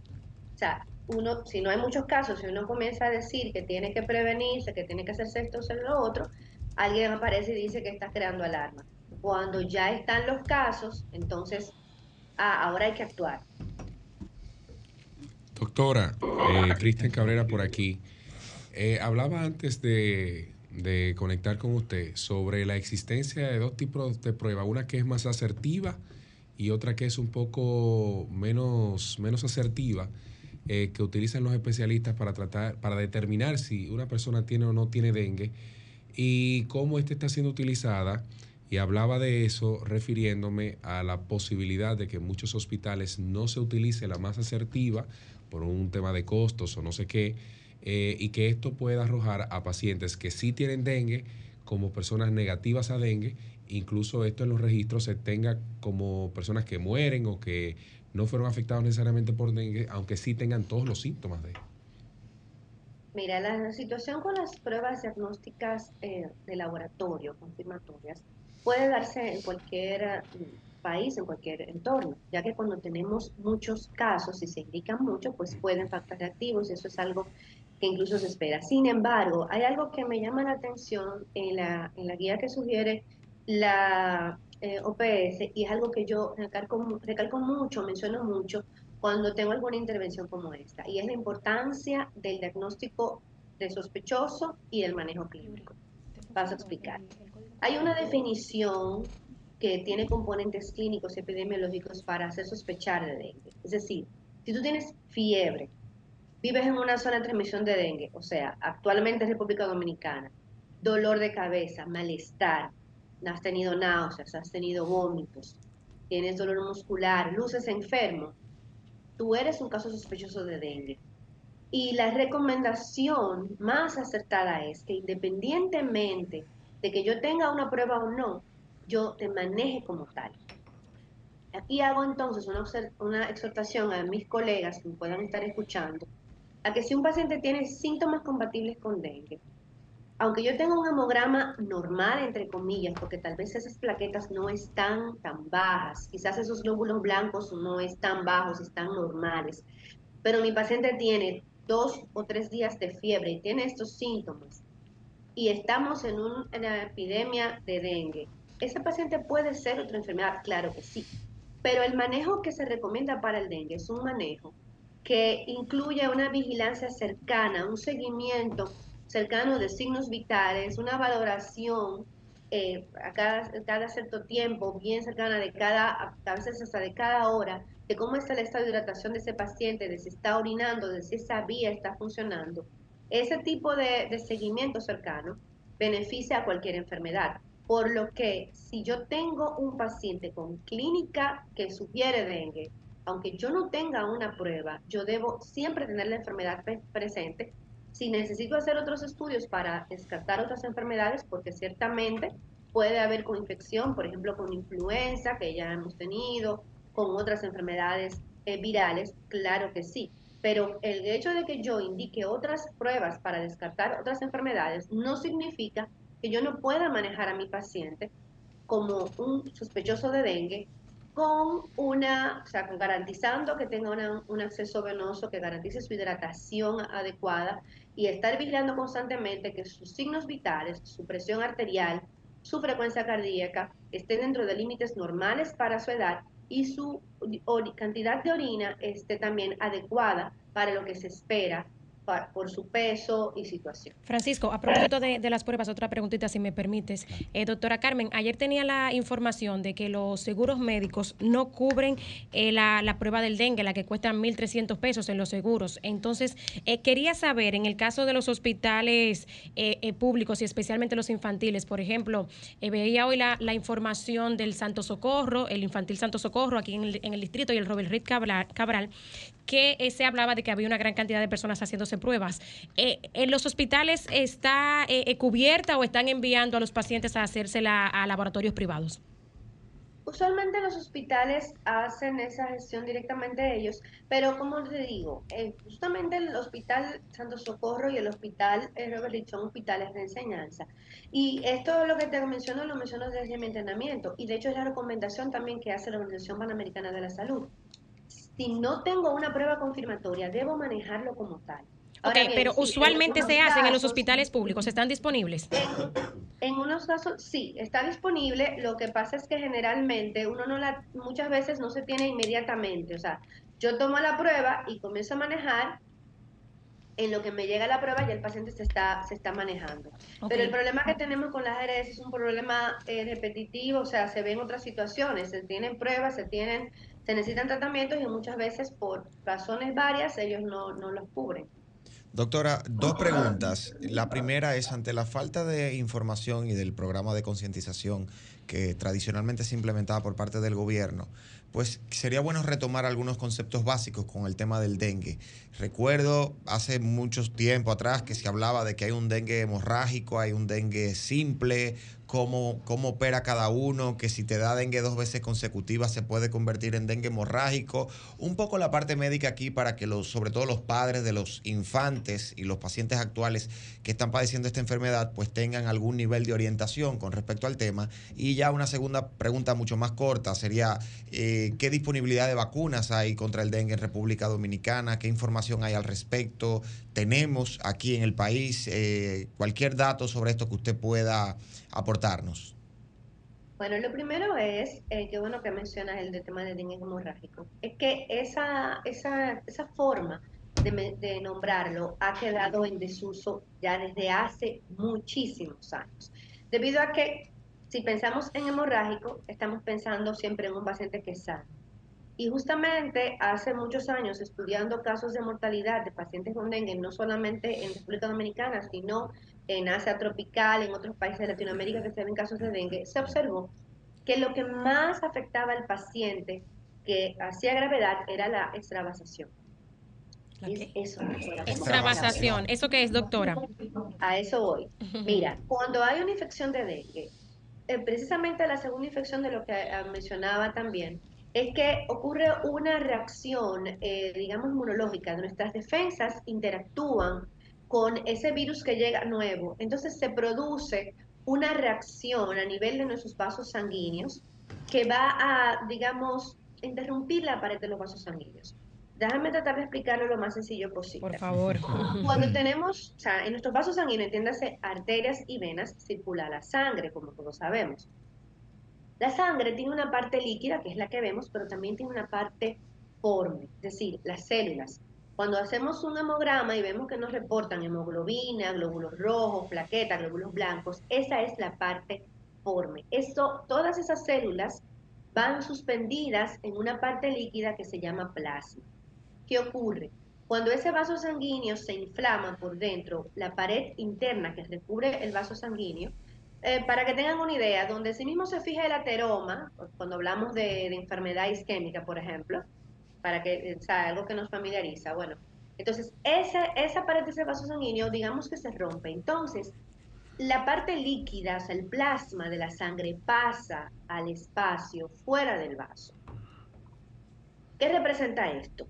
La cantidad de sangre que circula por, nuestro, eh, por nuestros vasos sanguíneos, por esas tuberías, mantiene una, una presión arterial adecuada para garantizar que la sangre llegue a todos los tejidos por igual y, en su necesidad. Es decir, yo mismo, ahora mismo todos nosotros tenemos una presión eh, arterial adecuada y una capacidad de bombeo de nuestro corazón adecuada que permite que yo esté ganando estas ideas con mi cerebro, que ustedes también, y que si están tomando un cafecito lo puedan absorber porque todo está funcionando correctamente, porque hay circulación adecuada en todos los tejidos. Cuando ocurre esta extravasación, que digamos los vasos sanguíneos se quedan secos, por decirlo de alguna manera, la presión comienza a bajar, el corazón comienza a acelerarse tratando de mantener una un adecuado riego sanguíneo, una adecuada perfusión en todos los tejidos. Y cuando esto falla, el paciente entra en una, una como un shock hipovolémico, porque es que le falta volumen, pero no está perdiendo eh, sangre, no se ve sangre por ninguna parte, porque no está cortado ni está vomitando sangre, pero sí eh, no tiene volumen y por eso el paciente entra en ¿Cómo se le llama ahora a, eso que se conocía como dengue hemorrágico, doctora, entonces? No hay un dengue hemorrágico, no hay un dengue simple, no hay un dengue malo, un dengue bueno, mm. no, es una sola enfermedad, es una enfermedad sistémica porque puede afectar todo nuestro organismo, dinámica porque va cambiando a lo largo de los días. Se habla de fases del dengue. Tenemos una fase febril de dengue, que es la que mencionaba, donde se tiene, debe tener la sospecha, con fiebre, malestar, dolor de cabeza, eh, dolor muscular, inapetencia, debilidad generalizada. Esa fase febril puede durar tan poquito como dos días, tanto como seis, siete días. Entonces luego viene una fase crítica y una fase de recuperación. La fase crítica es donde se presentan los signos de alarma y es importante que la población conozca esos signos de alarma, pero que también los médicos conozcamos los signos de alarma. ¿Por qué? Porque si yo identifico en un paciente un signo de alarma e intervengo apropiadamente en el momento adecuado, evito que ese paciente se descompense y me pase a un dengue que pueda entonces complicarse. Como mencionó que el dengue eh, es una enfermedad sistémica, puede también afectar órganos como el cerebro, corazón, el hígado siempre se inflama en el dengue y usualmente cuando tenemos pacientes graves, pues notamos que usualmente tienen este, este, tipo de, de, afectación. Pero no se habla ya de como si, porque da la impresión cuando decimos dengue clásico, dengue hemorrágico, dengue, da la impresión de como si fueran dos enfermedades distintas y no es una enfermedad que puede avanzar a un dengue grave o que puede cursar como un dengue sin signos de alarma. Tremenda cantidad. Gracias, doctora. Quedó claro. Muy brevemente lo de la vacuna, por favor. No tenemos vacuna disponible en nuestro país. Sin embargo, sí existen vacunas eh, aprobadas. Actualmente hay dos vacunas aprobadas a nivel mundial y varias vacunas en, en, en desarrollos, en estudio. Recientemente se aprobó la vacuna Judenga, que es del laboratorio Takeda, un laboratorio japonés, fue aprobada por el Organización Mundial de la Salud. Esta vacuna había sido aprobada también en la Agencia Europea de Medicamentos y también por organismos como los de Brasil, Argentina, y actualmente se, está eh, implementando la vacunación eh, del uso de esta vacuna en países de, en unos países de Europa, en Indonesia, en Argentina y también en Brasil. Hace ya unos años se aprobó por la FDA en Estados Unidos la Denvaxia, que también es una vacuna. Ambas vacunas son contra los, son activas contra los cuatro serotipos del dengue. La Denvaxia se aplica a personas por encima de los nueve años y tiene, pues, digamos, em, la limitante o el inconveniente de que se necesita haber padecido dengue. O sea, tendrías que hacer una prueba serológica para ver si esa, si esa persona eh, ha tenido o estado en contacto con el virus para aplicar, eh, para poder recibir la denvaxia. En el caso de la pudenga, no es necesario este requisito, se puede aplicar a partir de los cuatro años eh, de edad en adelante, dos dosis. No contamos actualmente con ellas en nuestro país, con ninguna de las dos. Se están haciendo gestiones para adquirir cualquiera de ellas. yo soy más pro la pudenga por el hecho de que se puede aplicar a personas más jóvenes y para nadie es un secreto que precisamente la población infantil es de las más afectadas y no tenemos que hacer serología para, para eh, recibirla. una persona no tendría que tener una prueba de dengue para recibir esta vacuna. Doctora. ¿Cómo prevenimos el dengue? Eliminando los criaderos de mosquitos. Mencionabas campañas de años anteriores. Realmente cloro untado, tanque tapado, eliminar todas las acumulaciones de agua que podamos tener donde crían mosquitos es por el momento nuestra única estrategia.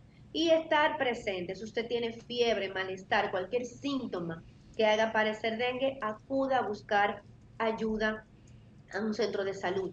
Y recuerda los signos de alarma. Los signos de alarma son vómitos incoercibles, entiéndase. Si yo vomito tres veces en menos de 60 minutos, eso es un vómito incoercible, porque no voy a poder tolerar ningún tratamiento. Si me desmayo o si su paciente se desmaya, si tiene una debilidad, o sea, un muchacho de 14 años, grande, fuerte, que usted tenga que, que levantarlo para ir al baño, levántelo una vez para montarlo en un carro, para pedir un taxi o donde sea y llévelo a buscar atención médica. Si usted es una persona que tiene problemas de salud previos, aunque estén estables, entiéndase, si usted sufre del corazón, si usted sufre de los pulmones, si usted sufre de los riñones, si usted es diabético, si usted tiene más de 65 años o si su niño, su hijo, su nieto o el niño que usted está cuidando tiene menos de uno, no espere 3, 4 o 5 días. Acude inmediatamente a un centro de atención de salud. Buenísimo. Se un médico para que ese médico determine, investigue los signos de alarma y de un manejo apropiado. Y a mis colegas, por favor, recuerden los signos de alarma independientemente de los días que tenga el paciente, independientemente del hemograma. Un paciente puede tener signos de alarma tan temprano como dos días, tan tarde como cinco o siete días. Y no importa cómo estén las plaquetas, no importa cómo esté el hemograma. Si un paciente tiene sospecha de dengue, tiene dolor abdominal sostenido, se nota eh, enfermo, está muy débil, se ha mareado, está taquicárdico, su presión está por el límite, no importa cómo esté ese hemograma, ese paciente debe recibir atención porque es un signo de alarma. Olvídense de las plaquetas, las plaquetas no son predictoras de sangrado, son predictoras de gravedad. Si un paciente está clínicamente enfermo y tiene sospecha de dengue, yo puedo no tener un hemograma, yo debo manejar. Sí, porque hay hospitales que no tienen interna mientras la- las plaquetas estén altas. Finalmente, Y muchas madres, porque tienen esa mente en las plaquetas, van y le hacen un hemograma por su cuenta. Sí. Doctora, y, revisan leen y ven los numeritos y dicen, y ve que la referencia dice que está normal, y también se tranquilizan. Entonces, piensen siempre en los signos de alarma, que son signos clínicos. Y que si yo no tengo, o sea, si yo tengo un hemograma que está normal, pero yo tengo un paciente que ya he tenido que ponerle una carga porque me llegó débil y cuando le tomé la presión estaba en el límite y tenía la frecuencia cardíaca un poquito alta para su edad, aunque el hemograma esté normal, yo tengo que dejarlo. Bueno, recordar a quienes nos sintonizan por radio que estamos conversando con la doctora Carmen Sara Mota, quien es pediatra infectóloga y está dando una cátedra. Definitivamente, En buenísimo, relación al dengue. Eh, doctora Milicen Uribe, por este lado, un placer saludarla. A mí me interesa eh, saber si desde la, lo que usted está viendo en las clínicas eh, y hospitales dominicanos existe la posibilidad de tal y como se ha denunciado de que haya subregistros en las cifras. Ayer, por ejemplo, veíamos que se hablaba de 11 eh, muertes es lo que han dicho las autoridades y de unos 12 mil casos confirmados. Quiero saber si hay subregistro. Y la producción de este programa le manda esta pregunta, ¿por qué hay más casos de infantes que de adultos? Mira, el subregistro es, una, es algo, eh, digamos, no, no es bueno, pero es algo esperado, es normal. ¿Por qué? Porque resulta que en la mayoría, o sea, la captación se hace a través de los epidemiólogos en cada centro de salud y la notificación. Yo puedo tener eh, seis pacientes con sospecha de dengue, si los no, no los notifico, pues no entra en el sistema. La otra cosa es que con las mortalidades ocurre algo. Generalmente un paciente entra al diagnóstico, entra al sistema o yo lo ingreso como probable dengue. Resulta que a lo largo de su ingreso tiene varias, eh, evolución tórpida, fallece. Quizás el paciente falleció por otra cosa, quizás el paciente entró como probable dengue, pero resulta que ah, cuando recibimos analíticas eh, tenía otra enfermedad, pero ya entró al sistema como probable dengue y fallece y se queda ese diagnóstico. Ojo, no estoy diciendo que los pacientes notificados no hayan sido dengue, pero estoy hablando de que puede existir esa situación cuando se audita ese, ese expediente, porque debo decir que la, todas las mortalidades por dengue son revisadas y auditadas para confirmar si efectivamente fue por la enfermedad y si hubo algún fallo en lo- a lo largo de la atención de ese paciente que provocara esa mortalidad. Por lo tanto, eh, el subregistro siempre va a, a existir, lamentablemente, porque eso corresponde a nosotros, los, los profesionales de la salud, que somos los que debemos notificar eh, las enfermedades al sistema para que puedan ser pues registradas y tengamos una, un nivel o sea, de notificación apropiado. Es importante también tener presente algo. En el curso de la enfermedad se estima que el 75% de las personas van a ser asintomáticas. Es decir, Uy, que uy, uy. Estamos hablando de que si tenemos 12.000 casos notificados, probablemente hay, independientemente de su registro, una gran cantidad de personas que estuvo en contacto, no tuvo ningún síntoma, Síntoma. pero está ahí y que incluso pues son eh, fuente de, de contagio, ya que si un mosquito, o sea, yo tengo dengue, pero no tengo ningún síntoma, tengo el virus. Y si el mosquito me pica y adquiere el virus, pues va a ser infectante para otra persona. ¿Por qué se infecta? Siempre tenemos muchos casos de De infantes. niños. Que somos susceptibles primero porque eh, su, su sistema inmunológico mm, está inmaduro, la respuesta usualmente es un poquito, es más severa, pero también se debe a que muchas veces, sobre todo los lactantes pequeños, ya han estado en contacto a través de, de su madre con el virus por transmisión de anticuerpos a través de la, de, de la circulación materna y la placenta. Entonces, cuando el lactante se infecta, se comporta como una segunda infección, donde podemos encontrar pues los, lo, lo que describimos al principio de la entrevista, cuando hablábamos de por qué esa superinfección produce pues dengue, dengue grave. Miren que yo pensaba que era porque eran nuevos infectados, o sea, al ser eh, en niños, digamos, de 3 o 4 años, no habían tenido la oportunidad de, de infectarse y por eso eran los que más aparecían con infecciones, porque eran nuevos. lo que pasa es que nosotros tenemos una, eh, una circulación del virus dengue todo el tiempo. Lo que ocurre es que cuando ya llevamos varios, a varios años y se han acumulado eh, pacientes susceptibles, pues entonces se dan estos grandes brotes.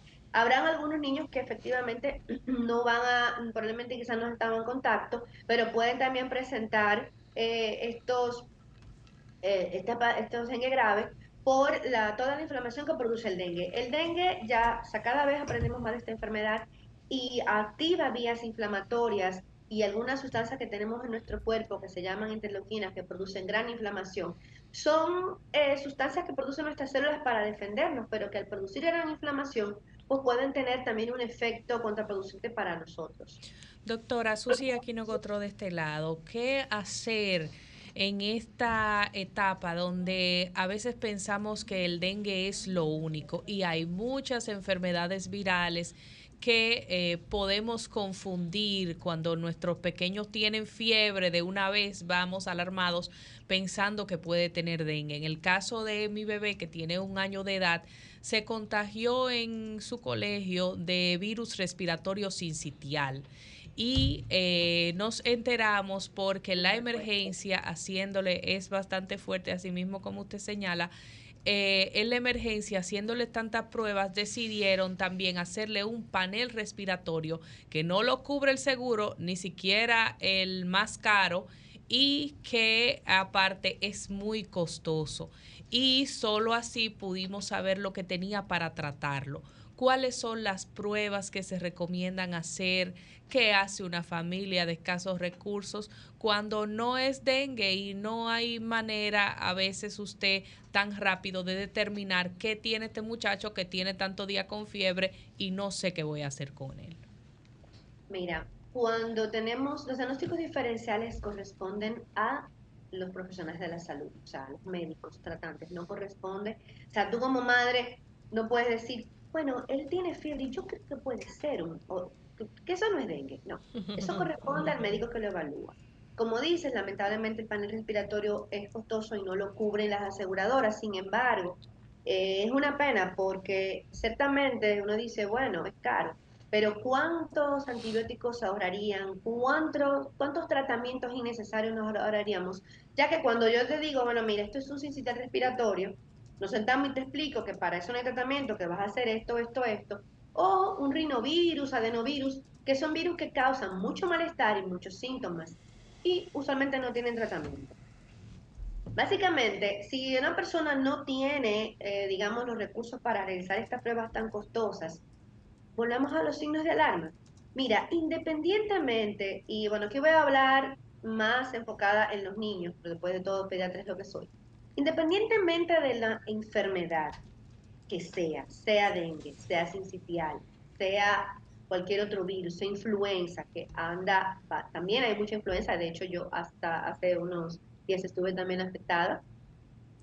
Los signos de alarma son clave, porque yo menciono los signos de alarma del dengue, pero el vómito intratable es un signo de alarma, no importa la enfermedad un niño, por ejemplo, un niño de un año, que usualmente son, o sea, son terremotos.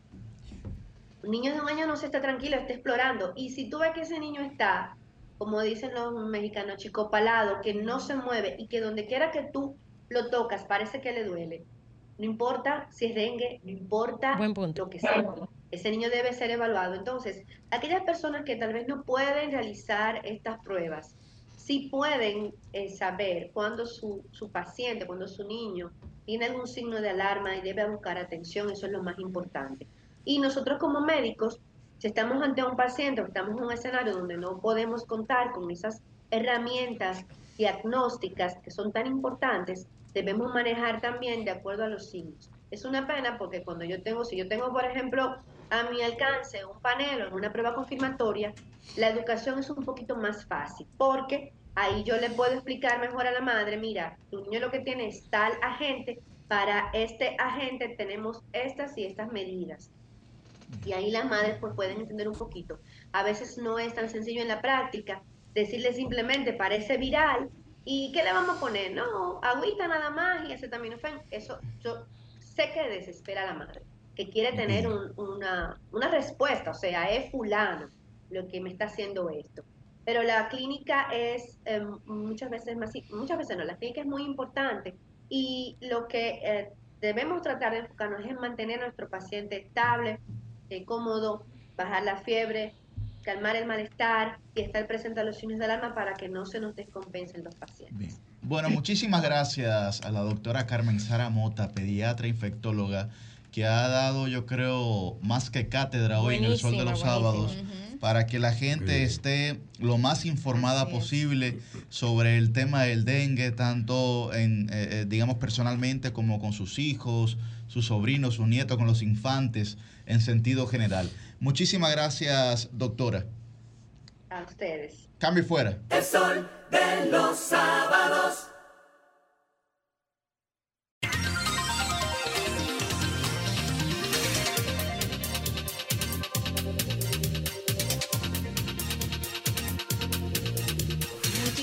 gracias por mantener la sintonía con este sol de los sábados. Y bueno, ahora es momento de entrar a nuestra entrevista central del día de hoy, que no pudo ser más pertinente porque justamente va a versar sobre la Constitución a propósito de este 179 aniversario de la Constitución Dominicana que estamos conmemorando en el día de hoy. Igual de pertinente y propicio es nuestro invitado. Nos estamos refiriendo al doctor Antonio Medina Calcaño, un académico eh, por demás, fue decano de la Facultad de Ciencias Jurídicas y Políticas de la UAS. De igual manera, eh, fue vicerrector de extensión. Me honro en ser una ex alumna de él, ya que en el caso de los estudiantes de comunicación, él nos da varias asignaturas y a mí me tocó cursar metodología de la investigación con él, que es una materia central. ¿Hay otros datos de él, Susan? Así es, en la actualidad es director general de Cooperación y Relaciones Nacionales e Internacionales de la Universidad Autónoma de Santo Domingo, UAS, y el maestro pues es graduado de las carreras de Derecho y Sociología con maestría en Derecho y Relaciones Internacionales, tiene diversos cursos de posgrado, especialización en el campo de las ciencias jurídicas y ciencias sociales en diferentes instituciones del país y en el extranjero. Y hoy nos vamos a dar este banquete de conversar con él de temas importantísimos, iniciando, por supuesto, con la constitución que nos ocupa. Qué, propicio hablar precisamente pues con un catedrático que ha tenido eh, digamos, en sus aulas y en sus clases, estudiantes de comunicación, sobre todo esta semana, señores, cuando hemos visto a, periodistas resistiéndose a entregar el micrófono, ¿no? A su, micrófono de, reportero, que es de las cosas básicas que uno pues aprende como periodista y como reportero. Pero bueno, hablemos con el maestro de los temas que nos convocan. Estamos a ley de, dos días, porque es el próximo lunes, ¿no? El, la conmemoración eh, del Día de la eh, Constitución Dominicana. Y si me permiten, compañeras, yo le comentaba al maestro Antonio fuera del aire que eh, hay quienes sostienen posiciones controversiales con respecto al día de la Constitución, no así a la Carta Magna per se. Maestro, por ejemplo, un colega suyo, el maestro, eh, bueno, es decano de la Facultad de Humanidades, el maestro Augusto Bravo, sostiene eh, argumentos como, por ejemplo, que no deberíamos celebrar el Día de la Constitución, que ni siquiera Estados Unidos celebra el Día de la Constitución, sobre todo por las cosas que fueron plasmadas en esa primera constitución eh, cuando nos hicimos república. ¿Usted qué, qué, opina? Bueno, yo estoy de acuerdo con que se celebre, se conmemore eh, esa fecha que considero fundamental en nuestra historia, porque declarada la República, eh, la independencia, el 27 de febrero de 1844, ya el 6 de noviembre, se crea la primera constitución en San Cristóbal. Y es un hito histórico porque la constitución es la carta magna, es, digamos, la ley sustantiva de la nación, que es la sombrilla que rige todo lo que es la estructura eh, del Estado y, otros aspectos fundamentales de la sociedad. De manera que creo que es pertinente la celebración y fomentar, sobre todo entre la juventud y toda la población, el conocimiento eh, de la Constitución. ¿Y, qué decir, maestro, de, algunas cosas que se plasmaron en esa primera constitución que, digamos, favorecían a Santana, eh, favorecían a los terratenientes, o sea, cosas que excluían a algunos ciudadanos por, por no poseer o, o, no tener cierto perfil, ¿no? En esa primera eh, Carta Magna que nos dio inicio como país? Bueno, hay que ubicarse en el contexto histórico en que ocurrió eso y el poder y la influencia que tenían los ateros, los sectores más conservadores. Que conste, profesor, que no es que yo estoy defendiendo que, no se celebre el día de la Constitución, pero debemos que desplazaron a los trinitarios, a los, progresistas y el primer presidente, ya ustedes saben, bajo qué visión eh, qué visión tenía, conservador absolutamente, impuso un artículo, el artículo 210, y claro, fue a la fuerza prácticamente que se impuso y todas las vicisitudes que ocurrieron después eh, y las diferentes modificaciones de la Constitución dominicana. Recuérdenos qué, era lo que decía ese artículo 210, eh, profesor. Bueno, los poderes que se le daban al presidente, el poder es un eh, prácticamente lo convertía eh, en una especie de emperador, de, de rey, por encima de todos los poderes públicos. Y eso incluso es una herencia de esa, de esa visión constitucionalista eh, digo, presidencialista que hay en la República Dominicana, esa herencia que luego eh, ha estado plasmada en otras constituciones. Y ustedes saben que en República Dominicana un presidente es prácticamente un emperador, es un se concentra todo el poder del país en la figura presidencial. Y esa, esa herencia precisamente viene de ahí, de los orígenes de, de la República y de esa constitución de 1844 que aunque luego en el 1854 fue modificada, pero no obstante eso, vinieron eh, presidentes eh, con una visión caudillista, centralista del poder, como Buenaventura Báez, Lili, etcétera, etcétera. Porque como dije anteriormente, la constitución dominicana es una de las constituciones que más ha sido modificada eh, en América Latina, prácticamente. 39 ocasiones a partir del 1854 eh, pasando por diferentes etapas y casi siempre, más que por intereses sociales, por intereses políticos y las ambiciones personales de los gobernantes, de los dictadores que hemos tenido en toda nuestra historia.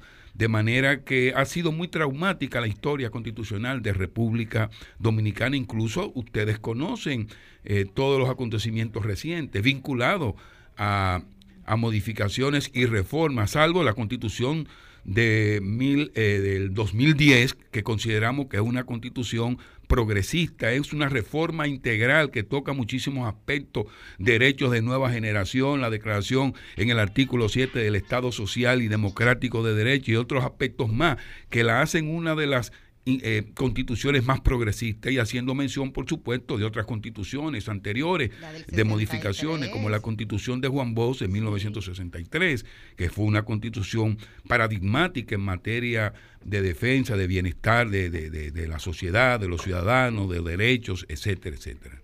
Profesor, ¿cómo evalúa usted el respeto o irrespeto que ha sufrido la constitución dominicana?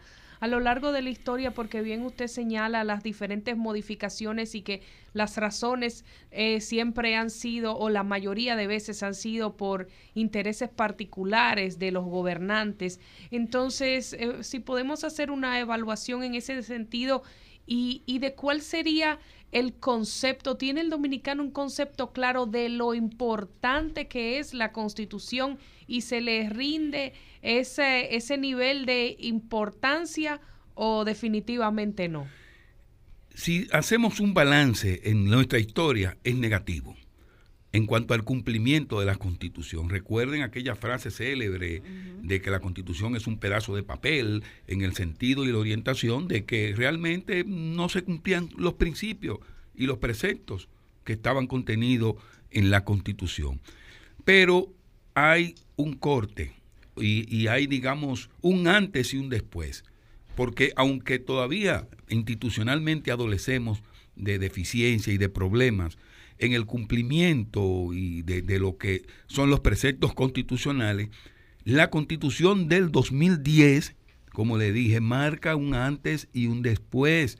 Y a partir de ahí se va implantando una cultura constitucional en la República Dominicana incluso el conocimiento de la Constitución, la obligatoriedad en las escuelas, en las universidades.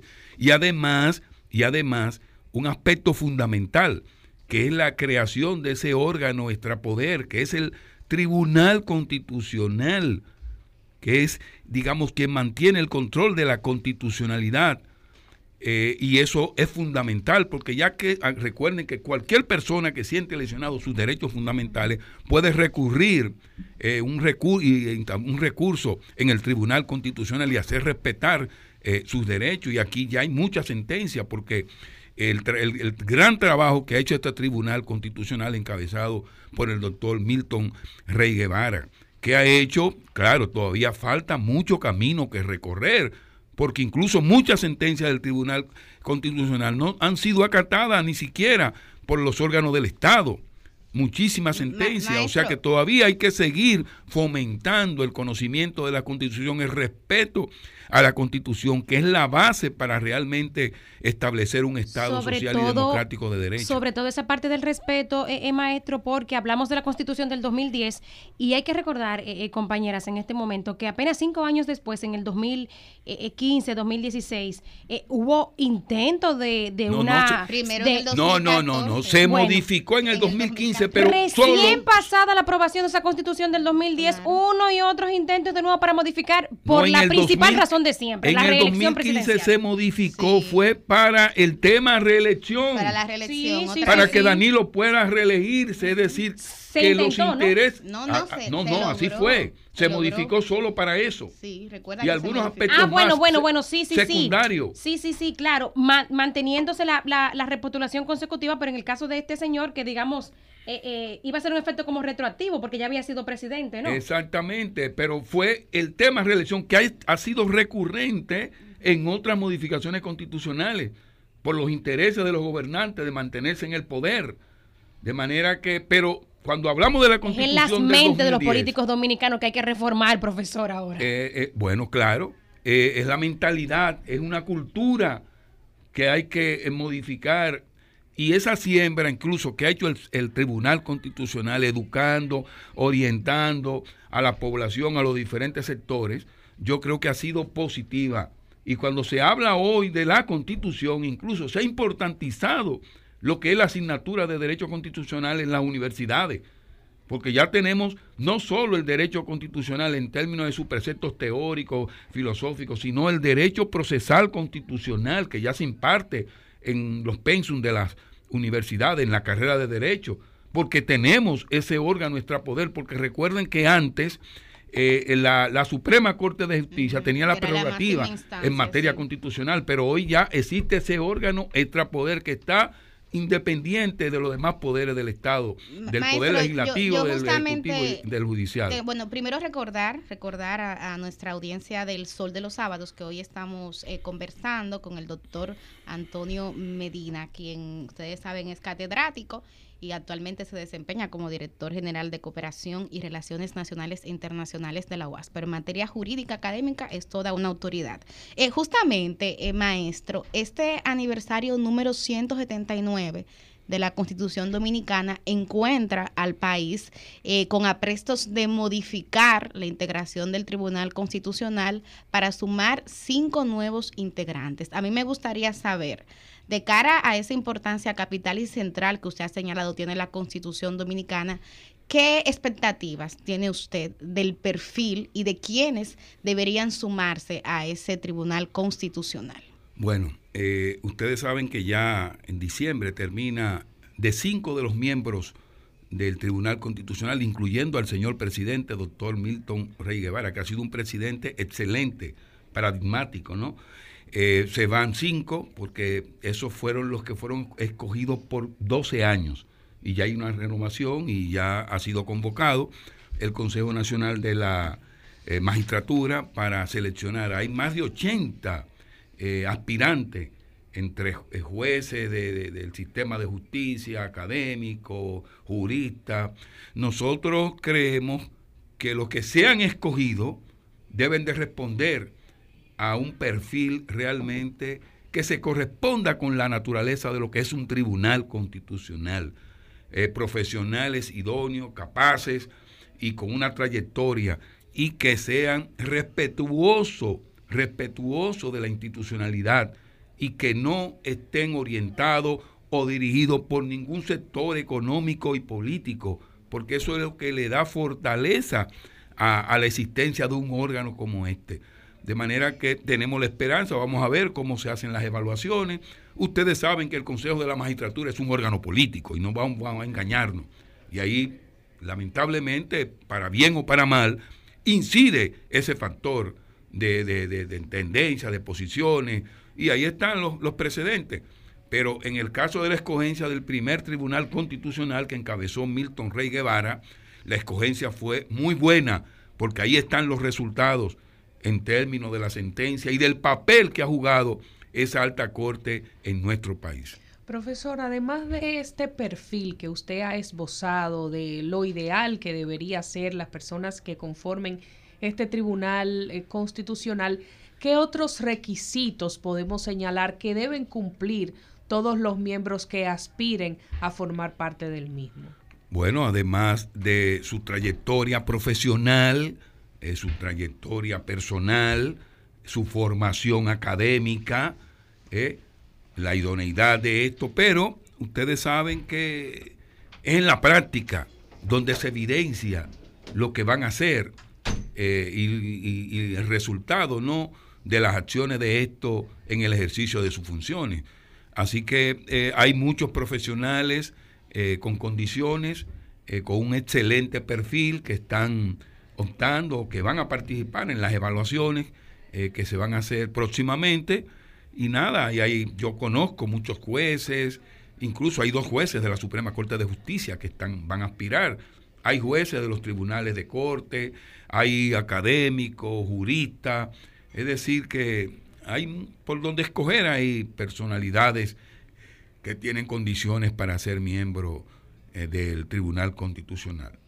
En, en materia de, de garantía. Y esperamos, sí, uh -huh. que los intereses políticos y económico, porque no queremos jueces que representen sectores económicos en ese tribunal, en esa alta corte, por el rol tan fundamental, tan esencial que juega en la institucionalidad ese, esa alta corte, ni tampoco político, pero sabemos que una cosa son los deseos y otra cosa las realidades, cómo se expresan en, en nuestro sistema y en nuestra sociedad. En materia de, de constitucionalismo, eh, maestro, eh, ¿Cuáles retos ve usted en lo que respecta a garantía de esa serie de derechos fundamentales que se reconoce de manera eh, bastante progresista y avanzada, contempla esa constitución eh, que originalmente, bueno, se, se, hizo en el 2010, pese a que luego sufrió una modificación para sí, pero temas electorales, pero es el digamos, 2010. No sustancial. Exacto. Bueno, Entonces, hay, primero ese artículo 7 que establece eh, el Estado social y democrático de derecho, el catálogo de derechos fundamentales que tiene esa constitución y además la creación de ese órgano extrapoder que es el Tribunal eh, Constitucional, garante de la constitucionalidad, del control de la constitucionalidad. Esos son aspectos fundamentales y de otros órganos constitucionales eh, extrapoder como el Tribunal Superior Electoral que antes no existía. De manera que esos son aportes fundamentales junto con otros que si comenzamos a enumerarlos, imagínense. Pero es una constitución avanzada, es una constitución progresista. Yo pienso que de las mejores constituciones que hay en América Latina. Pero eh, ustedes saben que una cosa es lo que está contemplado en la constitución y otra cosa es la realidad. Si se respetan esos principios, porque fíjense que el Tribunal Constitucional eh, y el presidente en ocasiones se ha quejado de que muchas instituciones de, de, de, del mismo Estado, del gobierno, no cumplen con la sentencia del Tribunal eh, Constitucional. Entonces, eso es una falla y un respeto eh, a ese Estado social y democrático de derecho. Maestro, ¿qué, qué opinión le merece este, digamos, estos pasos que está dando el actual gobierno para modificar la Constitución con la intención de de modificar, digamos, las funciones del Consejo Nacional de la Magistratura y, y la elección del, eh, del, Procurador General de la República, ¿no? Para que la elección del, del, Procurador no sea, digamos, por decreto como es hasta ahora. Eso estaba en, la, en una de las mesas de trabajo de discusión. De las 12 eh, mesas en que, el que diálogo propuso. de que convocó el señor presidente en el Ajá. Consejo Económico y Social. Incluso, casualmente, yo participé en esa mesa que se llamaba Transparencia e Institucionalidad, donde se planteó el tema de la posible modificación de la Constitución para, eh, orientada, en- entre otros aspectos, a la creación de una especie de, también de, un Ministerio de Justicia para separar la función eh, eh, de- del Procurador General de lo que es la parte administrativa, eh, que por ejemplo el manejo de las cárceles, etcétera. Pero también separar eh, la designación del Procurador General de la República, que no fuera el presidente que lo designara, sino que se buscara un mecanismo. de esa mesa, maestro. ¿En qué qué quedó sentido? eso? No, no, sí. eh, eh, bueno, básicamente la parte que se refiere a la modificación de la constitución, ahí no se llegó, eh, sino en otros aspectos de leyes, por ejemplo, el proyecto este de ley que se discutió de la creación de un Ministerio de Justicia, se discutió con eh, universidades, con diferentes sectores de la sociedad civil, pero en cuanto a- al tema de la modificación constitucional, eso prácticamente no se llegó a ningún acuerdo porque habían oposiciones de, sectores de la oposición que decían que no estaban de acuerdo con eso. Bueno, el caso es que no hubo concluyente, nada eh, concluyente con relación a eso en esa mesa de trabajo. ¿Y hubo conclusiones, profesor? Eh, ¿Se determinó algo o no en cuanto a cuál sería la forma, la propuesta de elegir al procurador ya no Bueno, siendo por decreto? No, no, porque no se acordó nada con respecto a eso. No, incluso creo que eh, incluso el mismo Poder Ejecutivo retiró, porque eh, esa mesa estaba participando incluso el consultor jurídico del Poder Ejecutivo, Antoliano Peralta, y te, habían diferentes sectores, pero esa parte ahí se retiró definitivamente.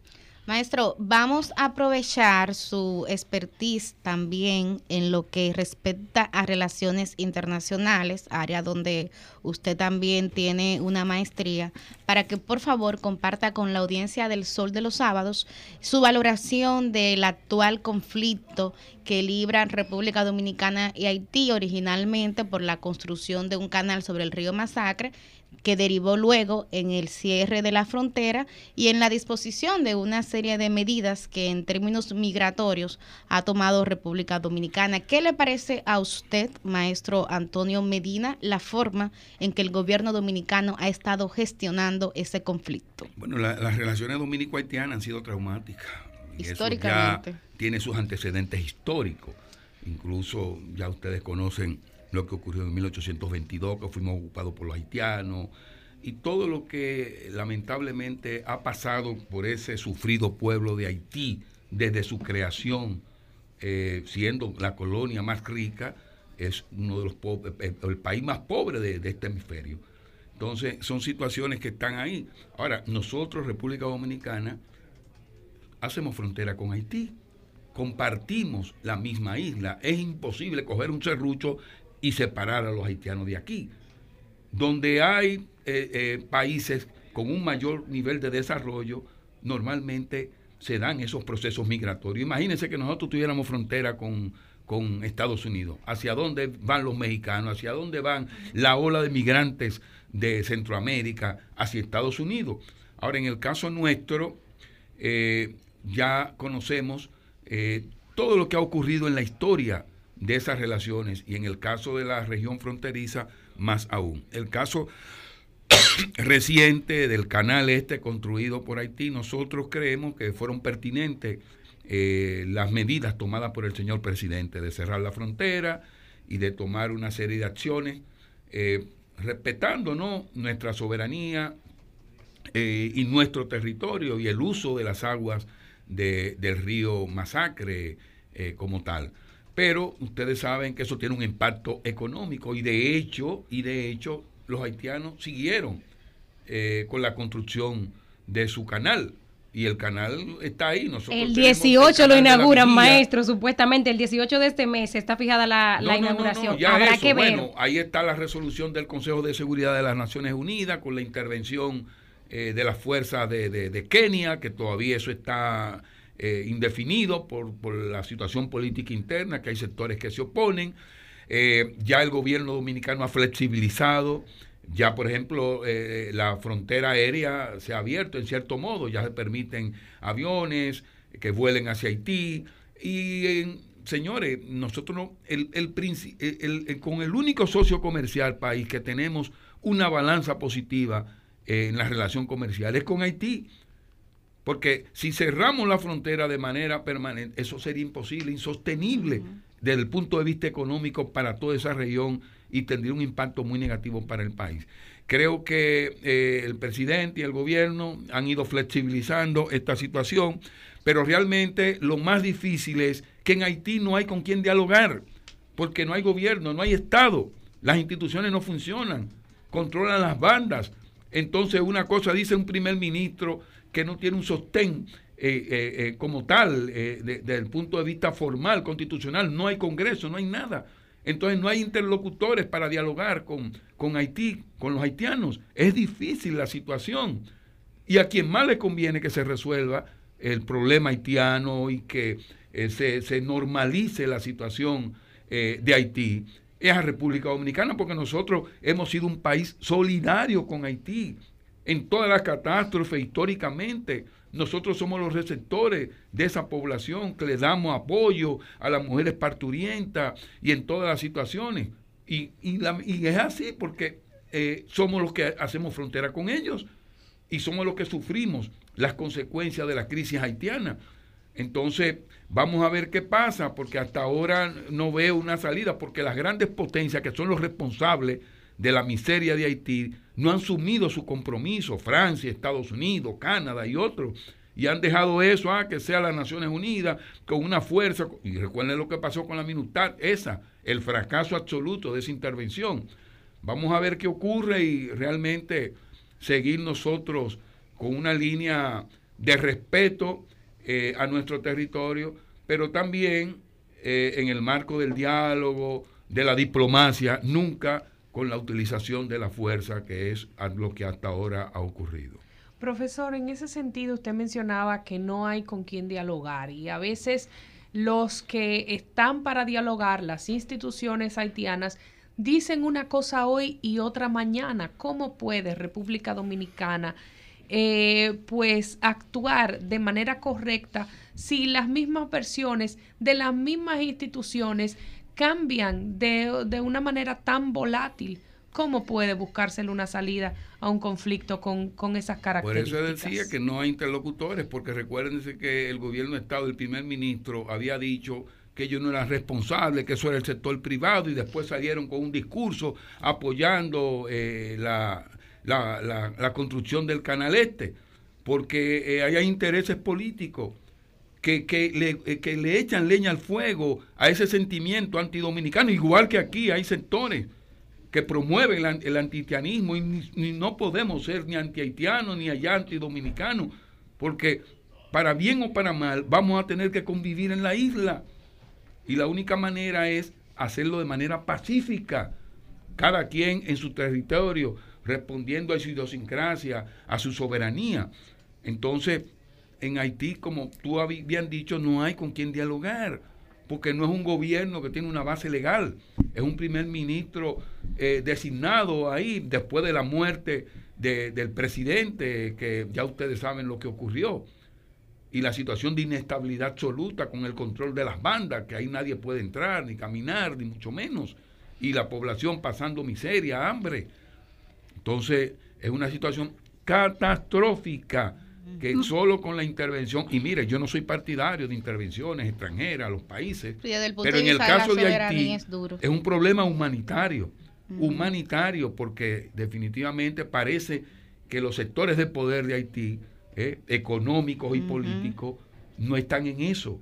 Inclusive social. China y Rusia lo saben, que simplemente se abstuvieron de la votación en el Consejo y no actuaron en contra. ¿Quién? China y Rusia, que no digamos que estaban a favor de una intervención per se, pero no se opusieron. abstenerse. Pero ellos no se opusieron porque ellos tienen el poder del veto saben, que, en el Consejo de Seguridad y dejaron que pasara la resolución. Exactamente. Pero fíjense que Kenia hay problema.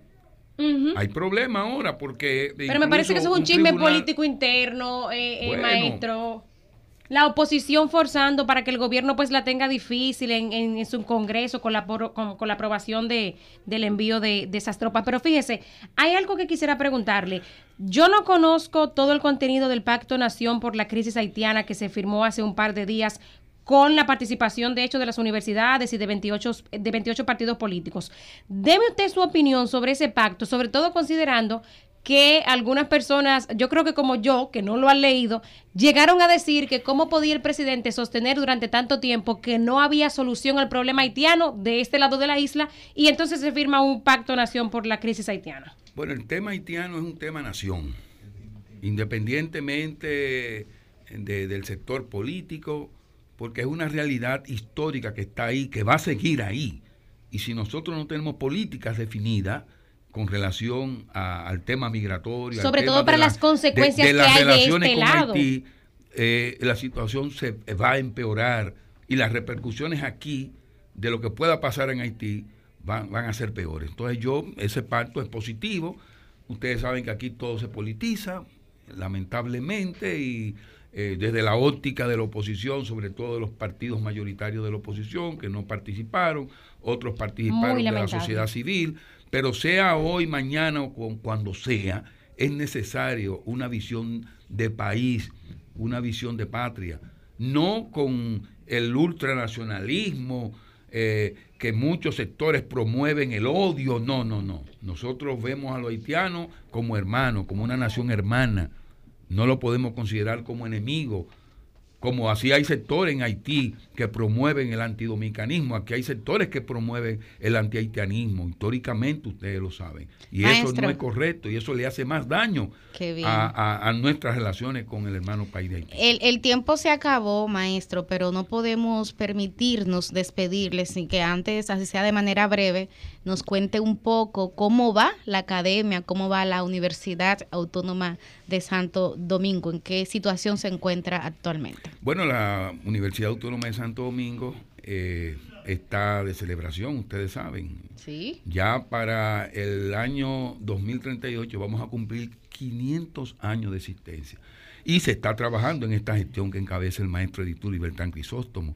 Eh, hay un proceso de reforma, de reforma curricular a todos los niveles, en todas las escuelas, en todas las facultades, y de reforma estructural también a nivel del estatuto, a nivel de los reglamentos, a nivel de los procesos, para adecuar ¿no? una institución tan importante, viva, eh, y de tantos aportes a la sociedad dominicana a las nuevas realidades, porque el mundo de hoy no es el mundo de hace 10 años, 15 años, y las academias deben de estar de acorde con este proceso de transformación a nivel planetario y a nivel local, con un marco jurídico nuevo, con situaciones en un contexto ya donde el desarrollo, la educación tiene otros paradigmas, es decir, que estamos en ese proceso. Yo incluso soy parte de esa comisión de reforma que está estructurando todo un proceso de contacto, de sensibilización, convocando asamblea, consultando a los diferentes sectores, las facultades, a los profesores, a los estudiantes, al sector administrativo. Es decir, que estamos dando esos pasos positivos para seguir avanzando y seguir fortaleciendo a la primaria de América y que juegue su rol en la sociedad dominicana. Bueno, pues muchísimas gracias al maestro Antonio Medina, muchísimas gracias por compartir estas reflexiones sobre la Constitución a propósito de que este próximo lunes conmemoramos un aniversario más de nuestra Carta Magna. Muchísimas gracias, maestro, un honor haber contado con usted aquí hoy en Sol de los Sábados. Muchas gracias, muchas gracias y agradecer y estaré siempre a su disposición. Lo tomaremos en cuenta, lo tomaremos la palabra. Debe devolver. Bueno, e, esta conversación inició hablando de, de la Constitución y justamente hay un joven que está graduado de Derecho, es amante de la historia en términos generales. Su nombre es Julio César Valentín, pero en realidad él es más conocido en las redes sociales como T de Jagua. Yo lo sigo y de hecho les invito a ustedes a que le sigan. Él también quiso compartir con nosotros y nosotras aquí en Sol de los Sábados su valoración en relación a la Constitución. Vamos a escuchar esta opinión de T de Jagua. El Día de la Constitución debe celebrarse. No feriado sí o sí. No hay pero que valga ahí. Ahora, bien. El día anterior, en caso de que sea laborable, o en caso de que sea lunes, un viernes, se haga conciencia de este día. Los colegios se tengan pendientes, pero debe ser no laborable porque así la gente lo recuerda. El sol de los sábados. El sol de los sábados.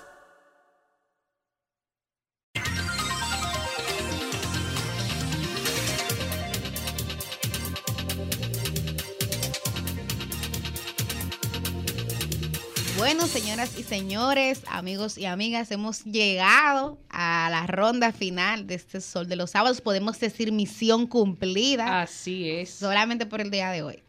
Claro que sí, a toda esa gente que ha estado con nosotros durante todo el programa, agradecerles como siempre el favor de su sintonía.